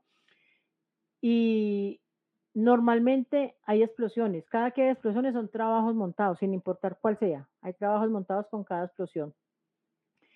Y la única manera en que ese proceso se apaga es cuando hay un entierro. De resto son solo explosiones y sigue prendiendo porque es con fuego hasta el último momento. Entonces sí se puede limpiar, sí se puede descargar energéticamente, se puede equilibrar el aura, se puede nivelar los chakras, todo se puede hacer a distancia. Ok. Dice Lulu, sí, comparte un poquito, ahorita lo pongo. Norma Villarreal, buenas noches. El ver estos videos pueden traer consecuencias en cuanto estas entidades se peguen a quien la ve o se abran puertas. Bueno, mm, no sé por qué últimamente he escuchado que gente diciendo, ay, era que estaba viendo el video de tal programa pongámosle cualquiera de los de YouTube que me gusta a mí, por ejemplo, Pasillo Infinito, que muestran videos de fantasmas y este cosas. Y la gente manda y dice, no, era que estaba viendo, viendo un video de, de Pasillo Infinito y empezaron a ver ruidos en mi casa. A ver, lo primero que tenemos que tener claro, tú estás viendo experiencias de otras personas. Tú no estás sentada viendo en el televisor el programa y estás diciendo, ve, ¿será que se me viene y me visita una entidad? ¿Cierto que no? Tú estás disfrutando el programa porque te gusta. Así, así nos de miedo, nos encantan los programas de eso. Entonces, yo creo que hay, que hay que tener claro eso. Mira, yo soy aficionada a ver videos, a ver películas de fantasmas y este tipo de cosas. Y en la vida he sentido algo, pues obvio yo siento en mi casa porque aquí vienen las entidades a, a, revolcarme, a, los que, los que saben que los voy a sacar de donde están muy cómodamente, entonces vienen a molestarme, pero pues yo ya sé lidiar con eso. Pero no, no, no, tienes que tener en cuenta de que tú puedes ver los programas que quieren, pero es que aquí no estamos haciendo ninguna invocación nosotros tampoco. Y a mí no me gustan las invocaciones. Yo respeto muchísimo eso. Entonces, no, si ese tema te gusta, métase y disfrúteselo, aprenda. No se, no se ponga a martirizarte. Es que a veces eh, la mente es tan poderosa que tú estás viendo el programa y te empiezas a llenar de nervios y de miedo y te empiezas como a imaginar mentalmente, uy, uy vi una sombra que pasó por allá, por favor. Sin miedo, Norma. Sin miedo. Esto, es para, esto es para disfrutarlo, para aprender. Entonces, lo más importante es que aquí no estamos haciendo nada raro, ni estamos generando pero creo que se refería a ver el video del exorcismo. Del exorcismo, no, no, la misma cosa, es la misma cosa, Miguel, porque en el video del exorcismo nosotros lo hicimos específicamente para poder tener evidencias de que es una realidad. Porque mm. mucha gente dice, no, eso es exageración de la persona que está ahí gritando y de todo. No, eh, todo lo que tenemos nosotros de, las, de los videos que tenemos en YouTube siempre ha sido buscando las evidencias de que ese plano espiritual existe, de que ese plano, de que esas entidades oscuras existen. Ahí hay muchos videos, ahí hay exploraciones a colegios, hay exploraciones a, un manicomio abandonado que ya estaba solamente pues como la base porque todo lo habían destruido. Y ahí también eh, hay uno que se llama el mito de los niños dulces. Son videos que no están editados, solamente está cortado los, las imágenes, lo más importante, pero no están, no tienen ningún trabajo de edición especial ni nada. Y salen los dos fantasmas de los niños que estábamos visitando.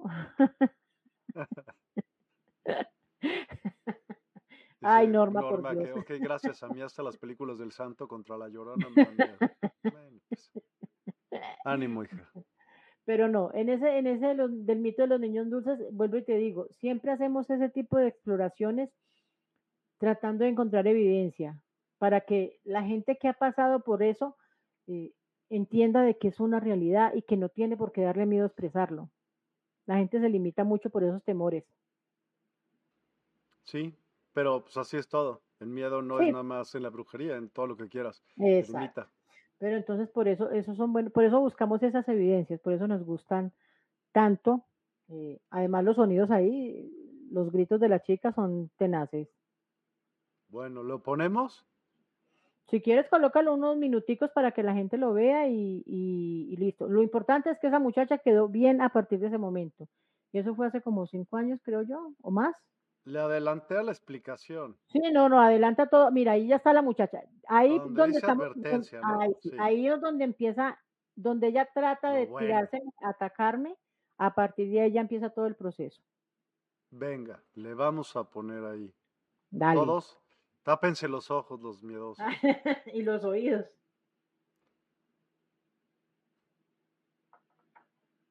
La energía está aquí, ¿cierto?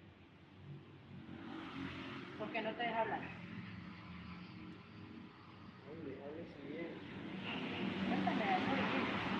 ¿Quieres que se vaya? ¿Tú quieres que se vaya? ¿Por qué no quiere que se vaya? Deme una razón por la que quiere que esté aquí. Háblame. Tranquila, tranquila, tranquila. No le haces nada, no le haces nada. Tranquila que no va a hacer nada contigo. Sosténgala ahí, sosténgala ahí.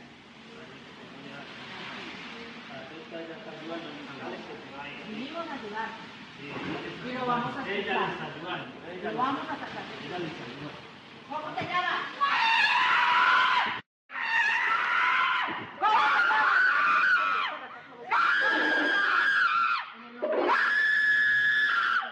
llamas?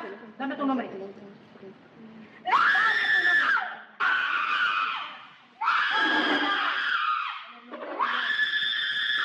¿Cómo te llamas? Dame tu nombre. Dame tu nombre. ¿Cómo te llamas? ¿Cómo te llamas?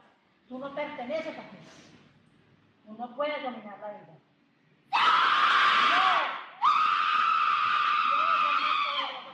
¿Cómo te llamas? ¿Cómo te llamas? Tú no vas a poder dominarla. Ella Padre nuestro que estás en el cielo, santificado sea tu nombre. Venga a nosotros tu reino, hágase tu voluntad en la tierra como en el cielo. Danos hoy nuestro pan de cada día, perdona nuestras ofensas, como también nosotros perdonamos a los que nos ofenden. No nos dejes caer en tentación y líbranos del mal. Amén. Ella merece ser feliz. Ella merece ser feliz y tú no correspondes acá. Este no es tu mundo. En el nombre de Dios. no. En el nombre de Dios te expulso. En el nombre de Dios te vas a ir. Mírala. Dios con nosotros. Dios con nosotros. Dios con nosotros. Padre nuestro que estás en el cielo. Venga a nosotros tu reino. Hágase tu voluntad en la tierra como en el cielo. Danos hoy nuestro pan de cada día. Perdona nuestras ofensas, como también nosotros perdonamos a los que nos ofenden. Y no nos dejes caer en tentación y líbranos del mal. En el nombre de Dios. Te vas a ir. Te expulso. No. Dios con nosotros. No. Eres una mujer. Eres una mujer. No te da vergüenza. ¡No! Capaz. Y la utilizas a ella. Porque es débil. Pero la vamos a hacer fuerte. ¡No! La vamos a hacer muy fuerte. ¡No! Abandonar. Imagínate. Imagínate. Dame tu nombre. ¿Cómo te llamas?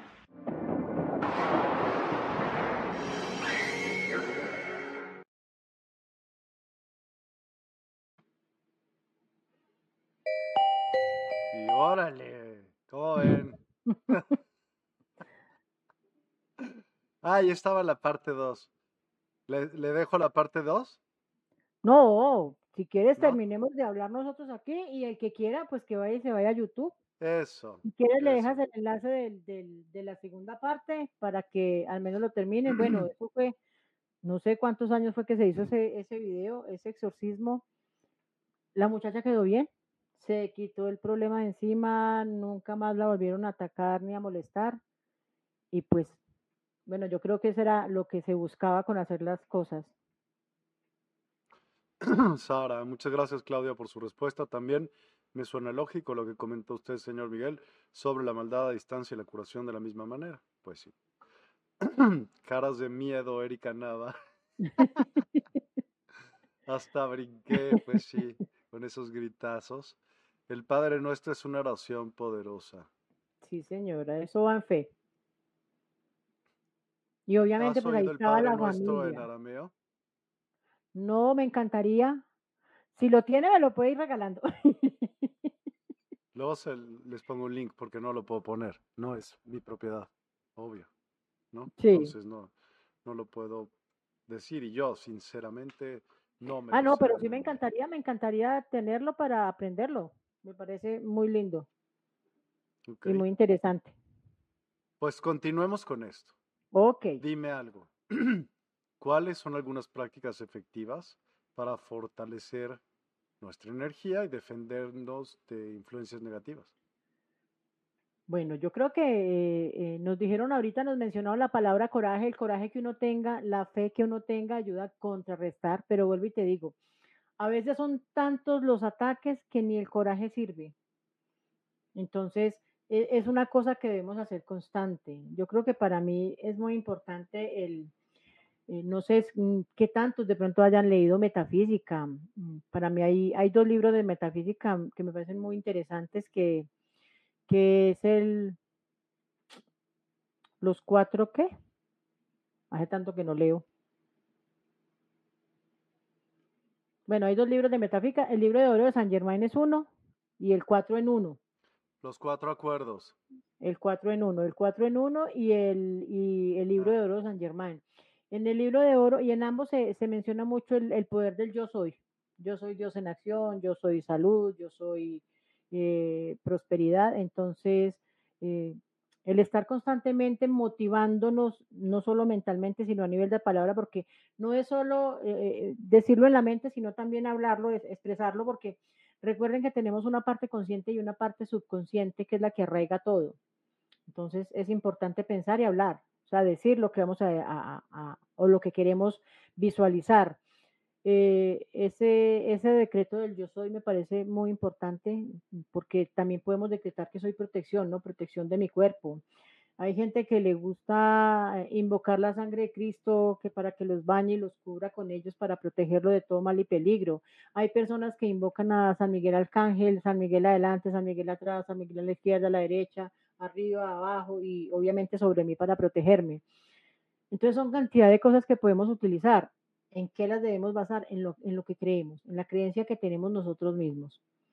Entonces yo creo que, que depende, si a las personas les gusta el, el- el San Miguel Arcángel, pues entonces pídanle a San Miguel, que sabemos que es el defensor contra esas entidades oscuras o esos espíritus demoníacos. Ya físicamente, yo la vez pasada también en otro eh, programa hablamos del, del jabón sope con, con sal marina, Sote. que aquí se, aquí se vende el, el jabón azul que se llama Rey, es un jabón bien azul. eh, eh, no sé si ya tengan ese jabón azul aparte del jabón sope, porque me mostraron el jabón sope que día y es blanco con punticos azules. Ajá. Es que estoy en- con el programa que estoy haciendo con, con Diver TV, canal digital de, Mon- de Monterrey, eh, pues yo tenía la curiosidad del jabón sopa y tenían allá en la casa y me, me mostraron cómo era. No, el de acá es Sote, sote, sote. sote, jabón sote. Y que era uno rosado y uno blanco con punticos azules. El Mm. de acá, el que utilizamos acá, es totalmente azul. No tiene ni puntitos blancos. no tiene ni puntitos, es totalmente azul eh, y ese es el que se utiliza para descargar energéticamente. Entonces, ese jabón con sal marina, perfecto para descargar. Eh, y para atraer también, porque se utiliza también el mismo jabón con canela y azúcar para atraer cosas positivas a nosotros. Ok. Acuérdate, los limones en la casa, limones eh, sin partir en las esquinas de la casa, en las cuatro esquinas principales de la casa sirve. Eh, la, la vasijita de cristal o la bombita de cristal con limones y agua sirve. O sea, hay muchas cantidades de cosas sencillas con las que nos podemos proteger. Mm. El ajo macho. Ah, oye, ¿influye la alimentación o los hábitos alimenticios y el ejercicio? Pues yo creo que en todo y siempre lo van a basar en eso, en, en- en que tengamos una buena alimentación. Pero a ver, Miguel, uno tiene que ser muy consciente. Tú no le puedes decir a una persona que no, que, que tenga dos, tres hijos pagándoles colegio, universidad, eh, que no se puedan comer un pollo frito o un chicharrón, porque tenemos que alimentarnos bien. Si la persona no puede comer a veces ni siquiera todos los días carne, entonces el día que tengo va a comer carne, como estoy comiendo saludable, para que no me entren cargas energéticas negativas. Yo creo que no. Yo lo enfocaría más en el que tengamos una alimentación regulada, eh, sin llegar a la gula, al, al abuso, ¿sí me entiendes? Al desperdicio, a este tipo de cosas. Porque como te digo, no todo el mundo tiene las posibilidades de estar comiendo bien todos los días. Y eso no significa que no se pueda, no se pueda proteger porque no está comiendo bien, entonces me van a caer todas las males y todas las malas energías. No, no, no, pues no. Yo sé que mi forma de pensar es un poquito diferente a los demás, pero nunca ha sido tan radical como para decirle a una persona, si usted no quiere que la vuelvan a atacar energéticamente, mm, tiene que dejar de comer carne. A ver, eso lo diría un, un vegano, ¿no? O, una persona que no le gusta la carne, pero no, no. Yo considero que es, es tratar de hacer las cosas bien, tener todo muy regulado, su alimentación, una alimentación balanceada, obviamente, eh, sin llegar a eso, al exceso de la gula o, de, o, del, desgaste, de el dejar perder comida sin necesidad. Yo lo enfocaría más por eso, no tanto por eso. Que le gusta el ejercicio, pues perfecto, que le guste el ejercicio, hágalo. Que le gusta comer sano, hágalo. Pero al final desde mi punto de vista, al que van a atacar energéticamente, no importa qué tan sano sean ni qué tanto ejercicio hagan o atacar al gordito que, que está comiendo sus frijoles todos los días. Entonces, no, no nos podríamos centrar exclusivamente en eso. Y la meditación y la visualización nos pueden ayudar a mantener todo, todo, todo, todo lo que tú hagas eh, en favor tuyo va a ser benéfico. Tú sabes que cuando la persona empieza a meditar, empieza como a abrir su mente y a, entrar a otros niveles a nivel mental que le pueden servir para contrarrestar también muchas cosas, ¿sí? Entonces, yo siempre he dicho que todo lo que tú hagas que sea benéfico para ti, bienvenido. Si quieres practicar la meditación, dale. Pero ¿en qué te serviría eh si meditas y visualizas? Pues es que cada persona, todas las personas tenemos capacidades, Miguel. Con eso al menos te podrías dar cuenta de qué capacidades tienes y cómo las puedes afrontar. Entonces eso nos puede permitir el, poder encontrar la forma de ayudar a contrarrestar ese tipo de ataques energéticos y, estar mejor, porque una persona que medita es más tranquila. Una persona que medita no va a estar pensando en qué va a pasar el día de mañana ni qué va a ser el día de mañana de almuerzo. Ella se levanta en la mañana, mira qué tiene en la nevera y hoy voy a preparar esto y listo. Una persona que es tranquila mentalmente puede tener al menos la tranquilidad de sentir cualquier ataque energético y contrarrestarlo a conciencia. Vuelvo y te digo, ataques energéticos mentales o de palabra. Cuando ya estamos hablando de un trabajo de brujería es algo totalmente diferente. No se va a poder manejar de la misma manera. Eso es como el especialista de, los médicos, que el especialista está el especialista del obstetra, que va a ver exclusivamente los niños, eh, va a estar el médico familiar que puede ver a cualquiera, y va a estar el cirujano plástico que solamente va a estar enfocado en eso, el cardiólogo, lo que sea. Eso. Esas dos energías hay que separarlas. La energía que es mental o de palabra y ya la energía que va enfocada en magia negra o en brujería porque es que a nivel de brujería a ti te puede mandar un espíritu a tu casa que te joda. Bueno, no sé si utilicen esa palabra ya que te moleste. Oye, pero espérate, porque, ok, vamos a decir que te manden un güey aquí que te esté, este, queriendo molestar. Pero tú también tienes quien te defiende, o no es cierto lo del angelito de la guarda. Sí, pues tenemos el angelito de la guarda, sino que es que hay muchas ocasiones en que la persona no sabe diferenciar qué es lo que tiene al lado, si es el angelito de la guardia o es el desgraciado que le mandaron para desestabilizarle su entorno y su vida. Porque es que si uno dijera que a toda hora... Ah, no, pues en algunas ocasiones sí se puede saber, pero no, los, es que no, no se puede definir de que a ver, por concepto y por ideología siempre se ha dicho que todos tenemos un ángel de la guarda. Pero entonces cuando la persona se accidenta, ¿dónde estaba el ángel de la guarda? ¿Paseando? Cuando la persona se muere en un accidente, ¿qué pasó? Pues por eso te estoy diciendo, o sea, son conceptos. El ángel de la guarda nos puede estar acompañando, pero vuelvo y te digo, físicamente no los podemos ver. Son nuestras creencias. Pero entonces, cuando una persona se accidenta, ¿dónde estaba el ángel de la guarda que no estaba conmigo y me pasó esto? Porque la gente se cuestiona eso. Entonces, yo creo que va más radicado en nuestra fe.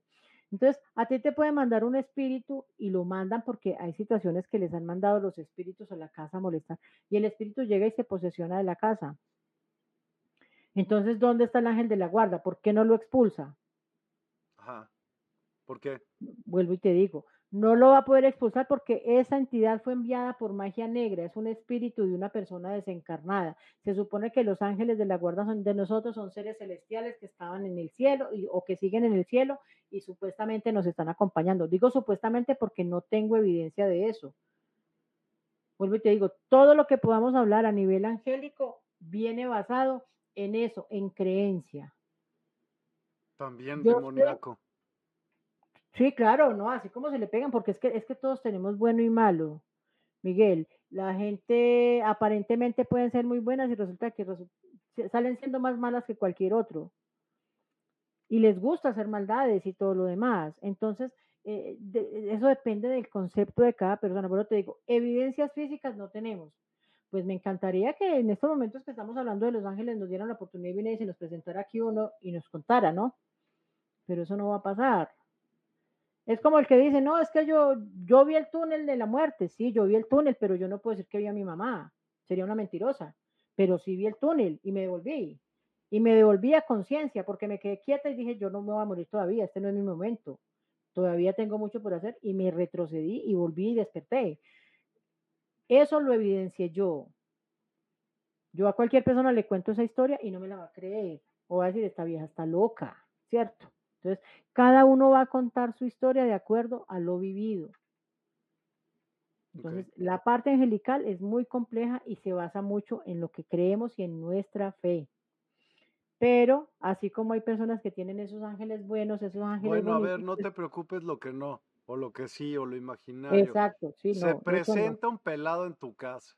Tú estás viendo que te está jodiendo. Ahora dime, tú, tú, tú, ¿qué haces? Pues normalmente cuando llega una entidad a mi casa, yo mi casa la mantengo limpia y descargada. ¿Por qué se debe mantener limpia y descargada la casa? Pues porque aquí vienen muchas entidades. Entonces, anteriormente, anteriormente, eh, yo podía estar aquí en mi casa normal y venían entidades a molestarme. En alguna ocasión fueron tres que vinieron, las tres vinieron al tiempo a, a molestarme y pues no sé qué pasó, me salí en astral y me fui detrás de ellas a pelear. O sea, yo defiendo lo mío, este es mi espacio.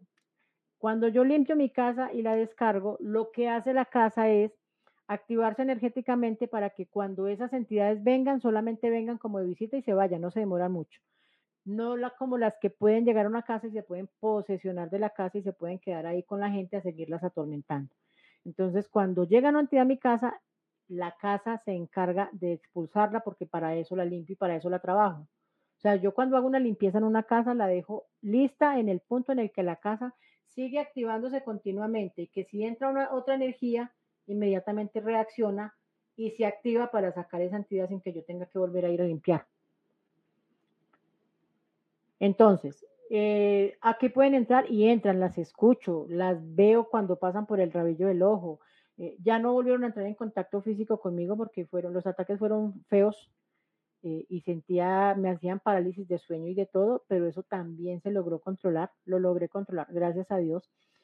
Pero entonces, ahorita a nivel energético, yo limpio, ah, en la casa hago una limpieza, un despeje y una liberación. Son tres cosas diferentes. La limpieza para sacar toda esa mala energía. El despeje es para limpiar el campo, digamos, áurico de la casa, porque la casa también maneja energía. Y la liberación para las entidades que hayan en la casa se vayan. Entonces son tres cosas diferentes que se hacen. Y al hacer ese proceso de limpieza, en el primer momento en el que yo recorro toda la, la casa y abro la puerta para tocar la puerta de entrada, se siente cuando se van las energías. Se quedan afuera. Visualízalo así como una película. La limpio, la saco y se quedan afuera, en la puerta, porque ellas quieren volver a entrar. Yo sigo haciendo todo el proceso de limpieza, hago el despeje, que es como un saumerio, y el momento de la liberación es empezar a recorrer la casa con una luz, con un velón prendido o una veladora. Recorro la casa rezando, haciendo la liberación. Vuelvo y abro la puerta de la casa y ahí están ellas. Cuando yo llego allá con la luz, es mostrarles el camino de luz para que puedan trascender. Y a partir de ese momento la casa queda activada porque puede venir visita que venga con entidades pegadas. Entonces, si alguien viene con una entidad pegada, lo siento mucho, se sienta en el andén a esperar porque a la casa no entra. Entonces, aquí hay, vienen energías muy fuertes porque hay gente que viene y vienen con una energía muy fuerte, muy poderosa. Ella puede entrar. Yo siento cuando llega, me pasa el escalofrío, me pasa un corrientazo por la columna, pero sé que es momentáneo porque no soporta mi energía y obviamente no va a soportar la energía de la casa. Entonces, lo que hace la casa es activarse de nuevo y sacarlo a que se quede afuera esperar a su dueño. Ya cuando la persona se limpia, se le quita también esa entidad para que no se le vuelva a pegar. Y en su defecto, pues limpiar la casa cuando se requiere. Danos paso a paso cómo limpiar la casa con útiles sencillos. Bueno, hay, hay que tener en cuenta varios factores, Miguel. Tú puedes ir y limpiar tu casa con todo lo que escuches en, en radio, en televisión, en YouTube y lo que tú quieras. ¿Qué es muy importante? Hay un factor y esa es una de las facultades que tengo y es de absorber. Entonces, así como cuando estoy limpiando a una persona y, y me pueden dar una diarrea espontánea, vómito, náuseas, dolores de cabeza y lo que sea, compartiendo con esa señor, con esa persona, cuando yo voy a limpiar una casa, absorbo todo lo de la casa. Entonces, tú puedes limpiar tu casa y te vas a dar cuenta, tú puedes ir a limpiar la casa. Por ejemplo, yo recomiendo el amoníaco, aunque el amoníaco pues es un químico que ya casi no están vendiendo. Entonces, ah, se puede limpiar con, con, con el jabonzote que tienen ustedes, trapear de adentro hacia afuera. Y cuando se hace eso, pues se puede hacer un saumerio. Resulta que, y ya está, ya lo tengo muy determinado. Muchas personas me dicen, ah, pero es que mira, yo limpié con esto y hice este saumerio y hice esto. Cuando la persona lo hace y no tiene la capacidad de absorber todo lo de la casa, es como limpiar a medias. Entonces, van a sentir mejoría 15, 20 días, pero vuelve y empieza lo mismo porque sigue. O sea, es como, es como cuando tú limpias la ollita por encima. Se va a ver bonita, pero tan pronto vuelvas y la pongas al fogón, se va a disparar el negro que tiene por dentro, ¿cierto? Y eso no quiere decir que yo sea la única persona que pueda hacer limpiezas, no, hay gente que tiene la capacidad de hacerlo porque absorbe también, pero así como tiene que absorber, también tiene que tener la capacidad de expulsar. Entonces no es tan sencillo. hay cantidad de ramas y lo que tú quieras para eso. Y lo pueden hacer. Limpiar luego y hacer un saumerio con, eh, o un riego con canela, con azúcar, con cosas dulces. Esas las podemos El jabón sote es como una, es un jabón, literal, así, no más que grueso, gordote. Sí, a mí, me, a mí me lo mostraron. Blanco con azul, dice. Espérate, yo miro acá no sé si haya vendan un jabón similar a este. Si lo vende similar a ese, obviamente puede tener otro, otro nombre. Atentos. Otro, otro nombre lo puede tener allá. ¿Y por qué jabón? ¿Por qué jabón? Porque es, es que no es tanto el jabón, es con lo que viene preparado el jabón. Ah, ya, ok. Viene con algunas especias. Vamos a ver si, si se logra ver. No. Por ahí. Jabón rey. Aquí se llama así. Y es así totalmente azul. Ya. Ese es el color del jabón. Es una barra de jabón azul. Ese jabón. También aquí hay el jabón sote, creo que es rosa aquí. No blanco. Sí. Bueno, no sé, no tengo idea, la verdad no tengo idea. Bueno, bueno, pero este jabón se utiliza... Ya fue una super publicidad para el sote. sí, pero bueno, allá dicen que, que, usan, que usan como para limpiarse ni eso el jabón sote. Entonces, bueno, ese jabón eh, y se prepara o se unta bien en el trapero y entonces se trapea de, de adentro hacia afuera para que saque todo lo malo. Ya estás, muy bien. ¿sí? Entonces se hace eso. Y hay algo que se usa o que yo uso y recomiendo, no cuando yo hago las limpias, sino cuando las personas quieren hacer las limpias o porque estamos lejos, les toque a ellos. Eh, y escoger todas las cáscaras de todo lo que tú preparas en el día, todo lo que tú cocines en el día, de papa, de plátano, de banano, de tomate, lo que sea. Eso lo hierves en un agua y lo, lo, lo cuelas y echar y trapear con eso de adentro, de afuera hacia adentro, para atraer prosperidad de afuera. Pues limpiamos de adentro hacia afuera. Hacia afuera. Y el riego de todas las frutas y verduras que, que te hayan quedado los residuos del día. Eh, hija, ¿me regalas una agüita? Eso viene. Mm. Y ese rieguito se trae, se empieza a trapear de afuera hacia adentro para atraer.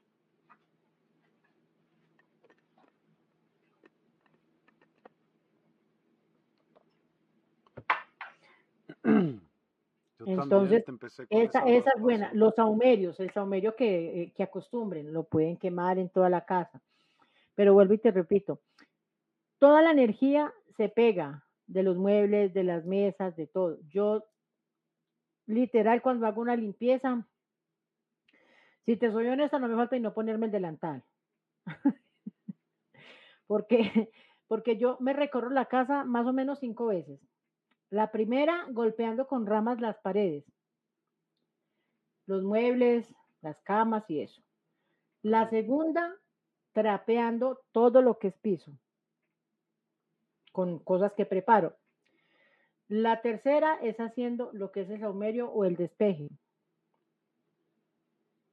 La cuarta, sacudiendo, o sea, en una vasija con lo que preparo, un trapito y subo la mesa, subo la silla, el espaldar de la silla donde se sienta la gente. Todo lo que son muebles los toco, no meticulosamente, pero sí es entrar en contacto con todos los muebles, porque la energía se pega de todo. Y la quinta es haciendo la liberación, rezando con el velón. O sea, me toca recorrerme la casa cinco veces haciendo un proceso para poder limpiar y descargar. ¿Y por qué lo digo? Porque yo sé que hay mucha gente que dice que hace limpiezas y llegan a hacer crucecitas en las esquinas, a botar agua bendita y a rezar y ya. cada cual trabaja a su, manera. Fe le ayuda con eso, pues está bien, ¿no? Exacto, pero. ¿Tú cada cuánto haces esto que me platicaste? En un día haces todo. Sí, claro. Dependiendo del tamaño de la, dependiendo del tamaño de la casa, me puedo demorar dos horas, tres horas. Pero cada cuánto, ¿qué tan seguido? No, el, la limpieza en una casa se hace una vez y ya, no necesita más. Ah. Una vez y sale. Lo mismo que cuando hago una limpieza y una descarga energética, una vez y sale. Mm. Esa limpieza que yo hago se hace una vez y no se vuelve a necesitar limpiar la casa si yo le hago una limpieza a una persona para romperle los bloqueos y todas las cosas que tiene, una sola vez y no se la tiene que volver a hacer. Aquí no hay que reforzar y no hay que hacer nada. No, con una sola vez tiene. No tiene que volver a venir a limpiarse. Que porque es que sentí que me pasó tal cosa. No, no va a volver a pasar porque puede tener la seguridad de que queda protegido hasta que se muera, de que pueden intentar hacerle cosas, pero llega y rebota inmediatamente. Es como montarnos en una barrera protectora que no nos va a permitir que esas energías negativas lleguen de nuevo. Ok. Dime algo. Dime. Espérame, que a mí también me pica. No, es que tenemos la carraspera. Hemos hablado mucho. Andamos con la eh, Oye, las piedras. ¿Qué onda con las piedras? ¿Tú las usas? ¿No las usas? Honestamente, no las uso. ¿Por qué? Yo creo que por, por falta de conocimiento sobre ellas. Mm, o sea, yo sé que hay muchos cuarzos, yo sé que hay muchas piedras, que las piedras de acuerdo pues a los que creen en los signos, entonces van basadas en los signos, eh, y si no, pues bueno, que a la hora del nacimiento, no sé cuánto. Sé del cuarzo, he escuchado del cuarzo. La única piedra que yo tengo aquí en mi casa es esto, y esto es de sal rosa de Himalaya, que es una velita. Pues es un, un pedazo de sal y adentro le meto la velita y la enciendo y listo. Esto es lo único que yo tengo a nivel como de piedras. Ahorita, pues, nada menos, eh, hace unos días por mi cumpleaños, Steffi me regaló unos cuarzos para péndulos, o sea, cuarzos en los péndulos, me regaló unos péndulos con cuarzo y eso, pero pues como para mirar la energía y esto. Pero no, no sé cómo manejarlas, pues como para equilibrar a las personas, porque sé que se pueden hacer muchas cosas con ellas, pero como no tengo conocimiento, vuelvo y te digo, Miguel, todo lo de lo que yo te pueda hablar ha sido por experiencias vividas, más no por, por lectura o porque alguien viene y me dijo. Me encantaría tener una persona que sepa harto de esas piedras y de cuarzos y que venga y me explique para qué sirve cada una y me podría interesar como aprender un poco más de, ello y voy a hacer algunos próximamente, entonces ya te dejo saber. ahí me pasas el enlace para entrar a mirar y aprender un poquito más porque yo sé que me falta muchísimo por aprender. Entonces las piedras no las manejo. Sé que hay gente que sí las, las la, cree mucho en ellas y las utilizan mucho. Pues qué rico el que tenga ese conocimiento bendecido. Siempre lo he dicho, eso es una bendición el que tenga esos conocimientos y los pueda utilizar. Sí, estaré muy pendiente de los programas, sí quiero aprender, pues como para uno también tener ese tema de conversación, porque no puedo hablar mucho de los, del tema de, de, las piedras, porque Sería... Muchas más. Cuarzo es una, pero mira, la obsidiana te podría decir que te sirve mejor y por ahí alguien lo dijo que absorbe. Sí, es súper, pero tampoco te hace muy bien tenerla todo el tiempo a ti, porque también absorbe. Sí, no absorbe no nada más lo malo, también lo bueno. ya. O sea que esa es contraproducente. ¿Cuál es? No, no es contraproducente, es sí, pero también absorbe como lo malo tuyo, te limpia, sí, pero no te la pongas todo el día, todo el tiempo. puedes Ah, llevar- ok. Hay diferentes, ya, ya hemos tenido programas, pero este no es el, el tema. Yo te diría más bien protección, pues cualquier, cualquier cosa en la cual tú le tengas fe y que pienses, creas y sepas que funcione por propio conocimiento, eso haz. Eh, entonces, digamos que lo que yo te le recomiendo a la gente con el ajo macho, es un ajo, por Dios, es un ajo macho, pero lo he evidenciado, o sea, yo lo hablo con, con conocimiento de la situación. El ajo macho funciona como contra y es mejor que cualquier talismán que tú te puedas comprar de 50 mil dólares o lo que sea carísimo, que porque tiene oro y plata y no sé qué. Ese ajo macho es más funcional que cualquier amuleto que tú te puedas cargar. ¿Mm? Ok, vamos a tratarlo. Llévate el ajo macho en la bolsa. ¿Uno entero? El ajo, el ajo macho, pues me imagino que ustedes conocen el ajo macho, ¿no? Me imagino que ¿Tenemos es el dientes de ajo? No, el diente de ajo no, ese es como una cebollita, Y es todo el ajo. pero es una cosita pequeñita. Sí, ya. Ah, no, no sé. Este, pues hay ajos como así, mira. Te voy a mostrar, te voy a mostrar la fotico. Yo te lo enseño. No, para que las personas puedan saber cuál es, o si tú lo tienes ahí, lo puedes mostrar más grande. Ajo perfecto. macho, dijiste. Sí, señor. Mira, Ah, no, ese no. mira, es como, es como una cebollita. Es como una cebolla, es como una, un- una cebolla cabezona, una cebolla en esa forma. Ya te lo voy a mostrar más de la cámara. Espera, espera, yo te lo pongo. Mira. Sí, porque ahí no se alcanza a que ver lo bien. vean. Sí, no se va a Pero si ves que son como una mini cebollita de huevo pequeñitica. Sí, sí. Exacto. Son pequeñitos. Hay de, hay de tamaños, pero son pequeñitos. Ponle Sí, tú como sí, ya sé dedo. cuál es. Te puedes llevar uno chiquititito. Exacto. Tú te puedes llevar uno, el más pequeñito que te encuentres o uno más grandecito, pero no pasan de, de ser un poquito más grandes que una canica de cristal. Ese es Ah, el ajo sí, tan chiquito. Sí, como una canica, un poquito más grandecito que una canica. ¿Y por qué? Y ¿Por qué? ¿Por qué? ¿Por qué Bueno, no sé, siempre, siempre se ha tenido la fe sobre ese, ese, ese producto. Te voy a explicar. Él viene forradito como la cebolla cabezona, la cebolla blanca o la cebolla morada, ¿sí? Viene así forradito en su cascarita y todo. Sí. Tú lo hueles y no huele a ajo. No huele a nada.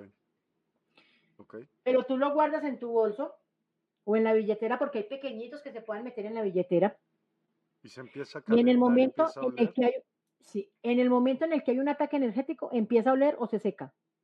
Se seca al punto en el que tú lo coges con los dedos y lo vas a estripar y queda tostado totalmente la cáscara y Ole. cuando hay un ataque energético, él se activa. O huele o se pudre. Se seca. Entonces, tan pronto empieza a oler a ajo, ahí te das cuenta de que te están haciendo un ataque energético. Ese es el mejor detector. ¿Y qué tienes que hacer? Bótelo y vaya a comprarse otro. Y valdrá, no sé cuánto podrá valer en México. Aquí valdrá mil pesos Nada. colombianos que son como, es que yo creo que ni cinco pesos mexicanos puede valer. Sí, no, no, O no. sea, súper barato. Entonces, pero desde mi punto de vista es el mejor talismán que uno pueda cargar. El Pues limón, ¿qué hace? Cargar un limón en el bolso hace algo muy similar. Y cuando hay el ataque energético, el limón o empiezan a salirle unas lunares cafeces o se empieza a chicharronar, como a secar. Oye, ¿y el limón es igual que el ajo? El ¿O, limón es igual es que el ajo. El limón, efectivo el ajo? el limón absorbe. Desde mi punto de vista me gusta más el efecto del ajo, porque Sí. el limón, pues como trae su cáscara tan gruesa y todo, puede generar un efecto un poquito más demorado, más lento, mientras que en el ajo ¿Y es si llevas inmediato. los dos? ¿Mejor? No, si lleva los dos mejor, igual eso no pesa. Sí, claro. Por Eso, eso eso, digo, ya. te digo, eso da gusto, pero es lo mejor que podemos tener contra esos ataques energéticos. Cargar en el bolso eso, o en el caso de los hombres, la- en la billetera, un ajito macho pequeñito, se consigue un ajito macho bien pequeñito y guardarlo en la billetera. Si volvemos a hacer algún programa, voy a comprar y los voy a tener acá.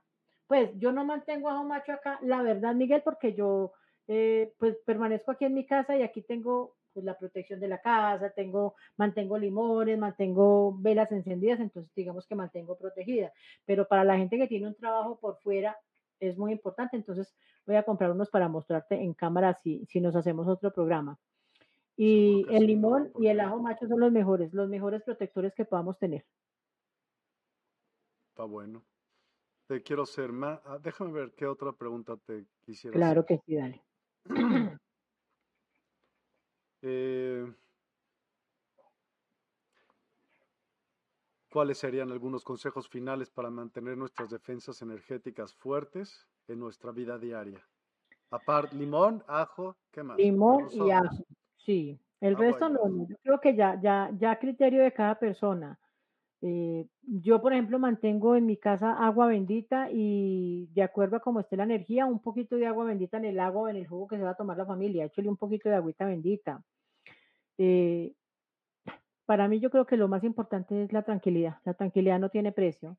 El hecho de que tú puedas llegar a tu casa tranquilo a, cenar con tu familia, a tener como esa unión familiar, a manifestar y a, que se te vea de verdad eh, que estás tranquilo yo creo que eh, esa es una de las mejores defensas que podamos tener, porque cuando tú estás tranquilo, cuando tú te sientes en paz, cuando tú sabes que, las cosas las estás haciendo bien, eh, contrarrestamos esa envidia a la gente.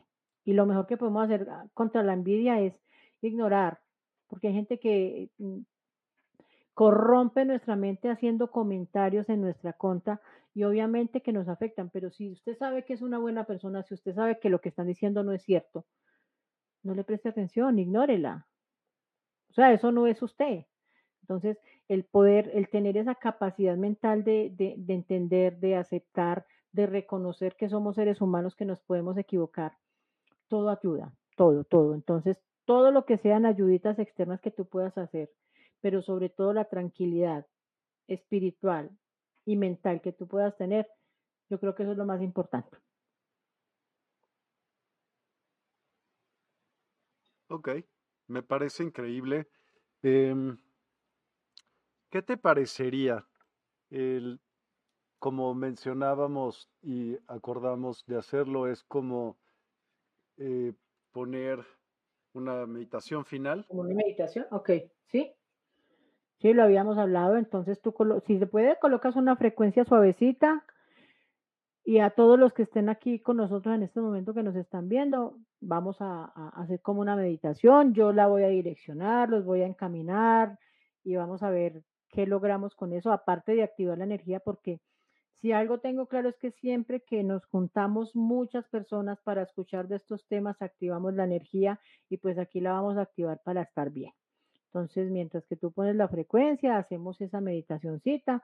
No va a ser muy demorada, no quiero que se me duerman ahí mientras que yo voy hablando. Relajados, por favor, pero no tanto. Y mm, nos vamos a proyectar sobre todo en eso. Vamos a, pedir mucho al, al yo soy. Vamos a decretar con el yo soy. Entonces, los que están con nosotros van a cerrar los ojos solamente van a escuchar mi voz y se van a concentrar en ello y van a repetir. Ya el, que quiera mentalmente o el que quiera que lo vaya repitiendo, que él mismo se escuche, para mí eso tiene mucho más poder. Lo que yo hablo y puedo escuchar genera mucho más poder en cuanto a lo que quiera determinar en mi vida. Entonces, vamos a cerrar los ojos, vamos a generar un canal con el Dios en el que crean, con esa fuerza superior que crean Van a respirar profundo. Van a retener esa respiración por unos segundos y la van a expulsar. Y cada vez se van a sentir muy tranquilos y muy relajados. Vamos a volver a respirar. Van a sostener y van a expulsar. Y una tercera van a respirar, van a sostener y van a expulsar.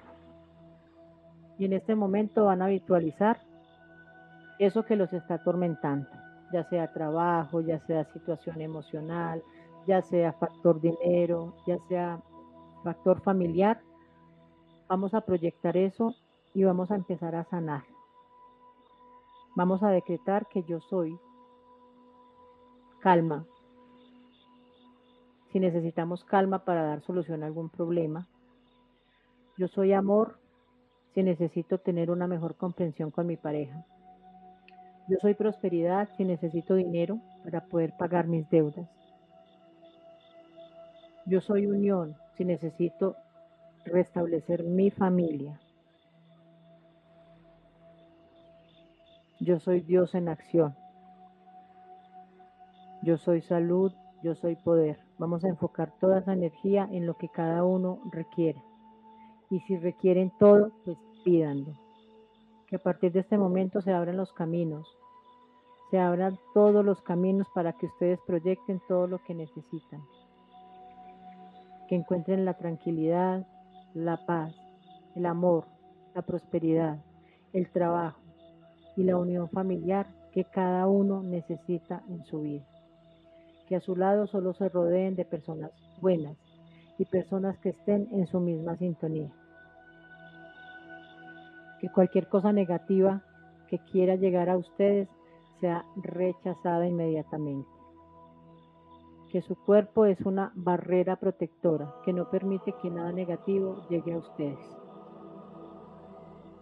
Que las envidias, los malos comentarios, los sentimientos de rabia de las otras personas puedan tener hacia cada uno de ustedes se desechen en estos momentos. Rompemos cualquier atadura de forma negativa de pensamiento hacia nosotros rompemos la envidia que pueda sentir hacia nosotros. Y vamos a proyectar que a partir de hoy estamos protegidos, estamos sanados y nos vamos a enfocar en lograr todo lo que queremos. Porque yo soy, yo soy poder, yo soy fuerza. Y con esto que estamos haciendo en estos momentos somos unión. Y vamos a caminar hay oscuridad, pero al fondo vemos luz. Vamos a ir a esa luz y vamos a atravesar esa puerta luminosa y vamos a entrar a un nuevo mundo. Vamos a entrar a una nueva dimensión en la que todo va a estar mejor y vamos a tener la tranquilidad y la calma para ver mañana brillar el sol más resplandeciente que nunca y despertarnos enamorados de la vida enamorado de los seres queridos que tenemos al lado. Y recuerden todos los días, todos los días, que no se les olvide, una y mil veces, no importa cuántas, díganle a los seres que tienen cerca cuántos los vamos. El amor es importante y el amor es fuerza. Atravesemos esa puerta de luz y abramos los ojos a un nuevo despertar.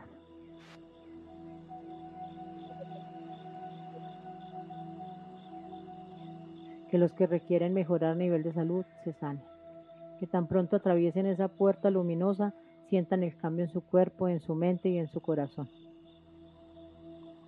Y que a partir de hoy se permitan lograr todos los sueños que tengan. Que a partir de hoy solo hayan cosas positivas en su vida y se abran todas las puertas a todo lo que desee. No nace la fuerza y en estos momentos estamos unidos y somos fuerza. Y aquí no queda sino desearles una muy buena noche y que Dios los bendiga a todos los que nos acompañaron. Muchas, muchas gracias, estuvo padrísima. Y por favor, antes de que te nos despidas, danos los datos de contacto que aunque los estuve poniendo durante el programa, estos, estos programas también se van como podcasts a muchos lugares. Ok. Y entonces ya despierta.online, la nueva eh, sección de Despierta, una, una comunidad virtual. Claro que sí. Venga, por favor. Claro que sí, mira, me pueden encontrar en como Zona Paranormal en Instagram, Facebook y YouTube. Eh, y me pueden, los que se quieran contactar ya conmigo directamente, que tengan alguna duda, nos pueden escribir a nuestro WhatsApp más 57 316 873 1116 más 57 316 873 1116 ahí nos pueden contactar los que quieran ya una consulta completa con nosotros o quieran eh, salir de alguna duda, alguna inquietud de lo que estén viviendo o evidenciando en, en, su casa o en su sitio de trabajo, donde sea, entonces nos pueden contactar ahí. No, nada, Miguel. De verdad, solo queda agradecerte por la invitación, por tenerme en cuenta, obviamente, para acompañarte en el programa. Espero que al menos hayamos aclarado muchísimas dudas, que y si tuvieron alguna experiencia durante la meditación, por favor que te cuenten y luego me cuenten. Ahorita la están poniendo, entonces, mira, te, te leo lo que nos ponen. Bayo Vázquez, hecho está, gracias, gracias, gracias. Amén. Francisca Isabel Baeza, gracias. Cristal Carrillo, gracias, gracias, gracias. Sandra Mariñas, muchísimas gracias. Con todo gusto. Norma Villarreal, infinitas gracias. Dios los bendice. Amén. Gracias. Ofelia Sotelo, muy agradecida por esta meditación. Gracias por siempre compartir tus conocimientos tan abiertamente. Con muchísimo gusto. Gracias estamos. Maki Castillo, gracias. Bendiciones infinitas en luz y amor. Bendiciones. Sin palabras, Norma. Lulu Metzán, gracias por el programa y la meditación. Abrazos para todos. Abrazos, Lulu. Abrazos también para todos ustedes. Y gracias como siempre. Quetzalcóatl Xochiteotl. Gracias, gracias, gracias. Y hecho es. No, a ver otra vez. Ya aprendí, ya aprendí. a ver, inténtalo, por favor. Quetzalcóatl Xochiteotl. Teotl. Ay, ¿qué? Teotl. Teotl. Vamos mucho, pero mucho mejor, ¿eh? Qué avance, qué barbaridad. Adriana, ¿cómo estás? Buenas noches. Gracias y buenas noches. Mari Reyes, gracias, bendiciones. Gracias a ti. Eh, Isabela Olivas, gracias infinitamente. Sara, que así sea, hecho está, gracias. Amén. Amén, amén, amén. Hermoso, gracias, Teresa Porras. ya pudo, ya vieron. Oigan, y si les gustan estas canciones que tanto eh, algunas personas me preguntaban que dónde las pueden conseguir, pueden ir a despierta.online y suscribirse. Y entonces cada semana van a estar recibiendo nuevas canciones como estas, que tienen muchas frecuencias distintas y sirven para muchas cosas. Así que esto lo pueden hacer a través del sitio web despierta.online. Y pues no me queda más que agradecerte de regreso a ti, Claudia. Muchas, muchas gracias. Y ya agendamos, ya agendamos, te digo, este programa cuando sea también el de las piedras. Estate pendiente porque lo teníamos, pero pasaron varias cosas y entonces oh, tenemos que hacer otra vez muchos contenidos que eso da pie a nuevas cosas, a cosas como que, sean ahora mejor hechas. Yo qué sé, todo pasa por algo y en, y en la mejor hora. Así es. ¿No? Totalmente, sí, totalmente de acuerdo. No, Miguel. De nuevo. Oiga, pues vea, ya, ya, se suscribió al curso de yoga. sí, ese curso no tiene abuela. Imagínate que es un profesor, se llama Yoga Nidra. Y, y entonces ese profesor hace, te hace un test muy, muy avanzado psicológico y entonces te dice, mira, tú tienes que vencer o dominar estos. En este curso podemos hacer cinco de ellos. ¿Cuáles quieres eliminar?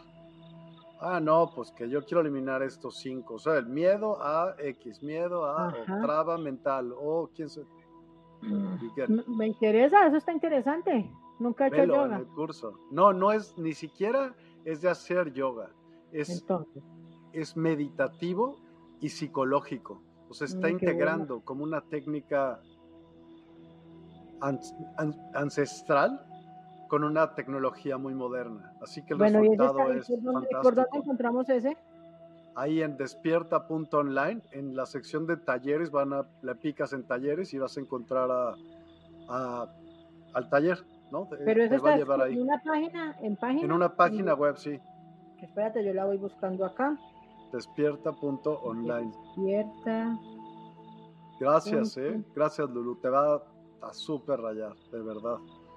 Gracias y bendiciones a los dos. Bendiciones también, Ros. Te regreso. Isabel Olivas, interesante. Está, está brutal ese curso y también interesante, o sea, porque, hijo, realmente te puedo decir que cambia. Y he oído muchos, muchos, muchos testimonios y he conocido como a una persona que lo tomó. Yo, o sea, yo lo voy a tomar sin duda alguna. Pues también para saber de qué se trata, pero recomiendo a la- al maestro ampliamente. Es un ser muy, muy virtuoso. Bueno, pues Bueno, yo igual No se me, diga más. voy a entrar y me, me registro, ¿no? venga, listo. Gracias a todos. Gracias, Clau. Muy buenas noches. No, con que todo gusto, descansen. Que tengan una semana que increíble. todos descansen también, Dios los bendiga. Un abrazo fuertote. Chao, chao. Igualmente. Bye, bye.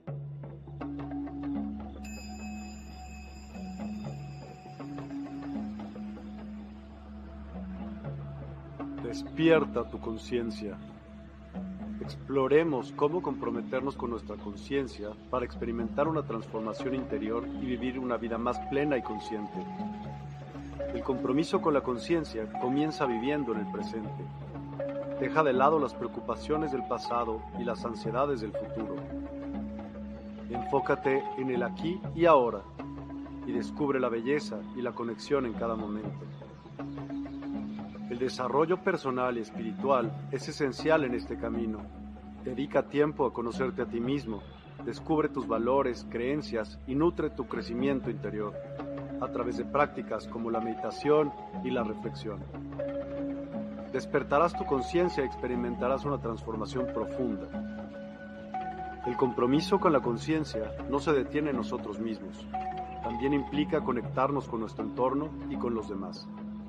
Cuidemos y respetemos a la naturaleza, establezcamos relaciones significativas, practiquemos la empatía y la compasión. Juntos podemos construir un mundo más consciente y equilibrado. Únete a nuestra comunidad en Despierta. Participa en nuestros programas en vivo, donde descubrirás enseñanzas inspiradoras, técnicas de meditación y conversaciones reveladoras. Síguenos en nuestras redes sociales para obtener contenido adicional y ser parte de nuestro movimiento de despertar de la conciencia. El compromiso con la conciencia es un viaje personal, pero juntos podemos construir una comunidad consciente y transformadora. Es hora de despertar tu conciencia y marcar la diferencia en tu vida y en el mundo. Despierta tu conciencia y únete a nosotros en este emocionante viaje de transformación.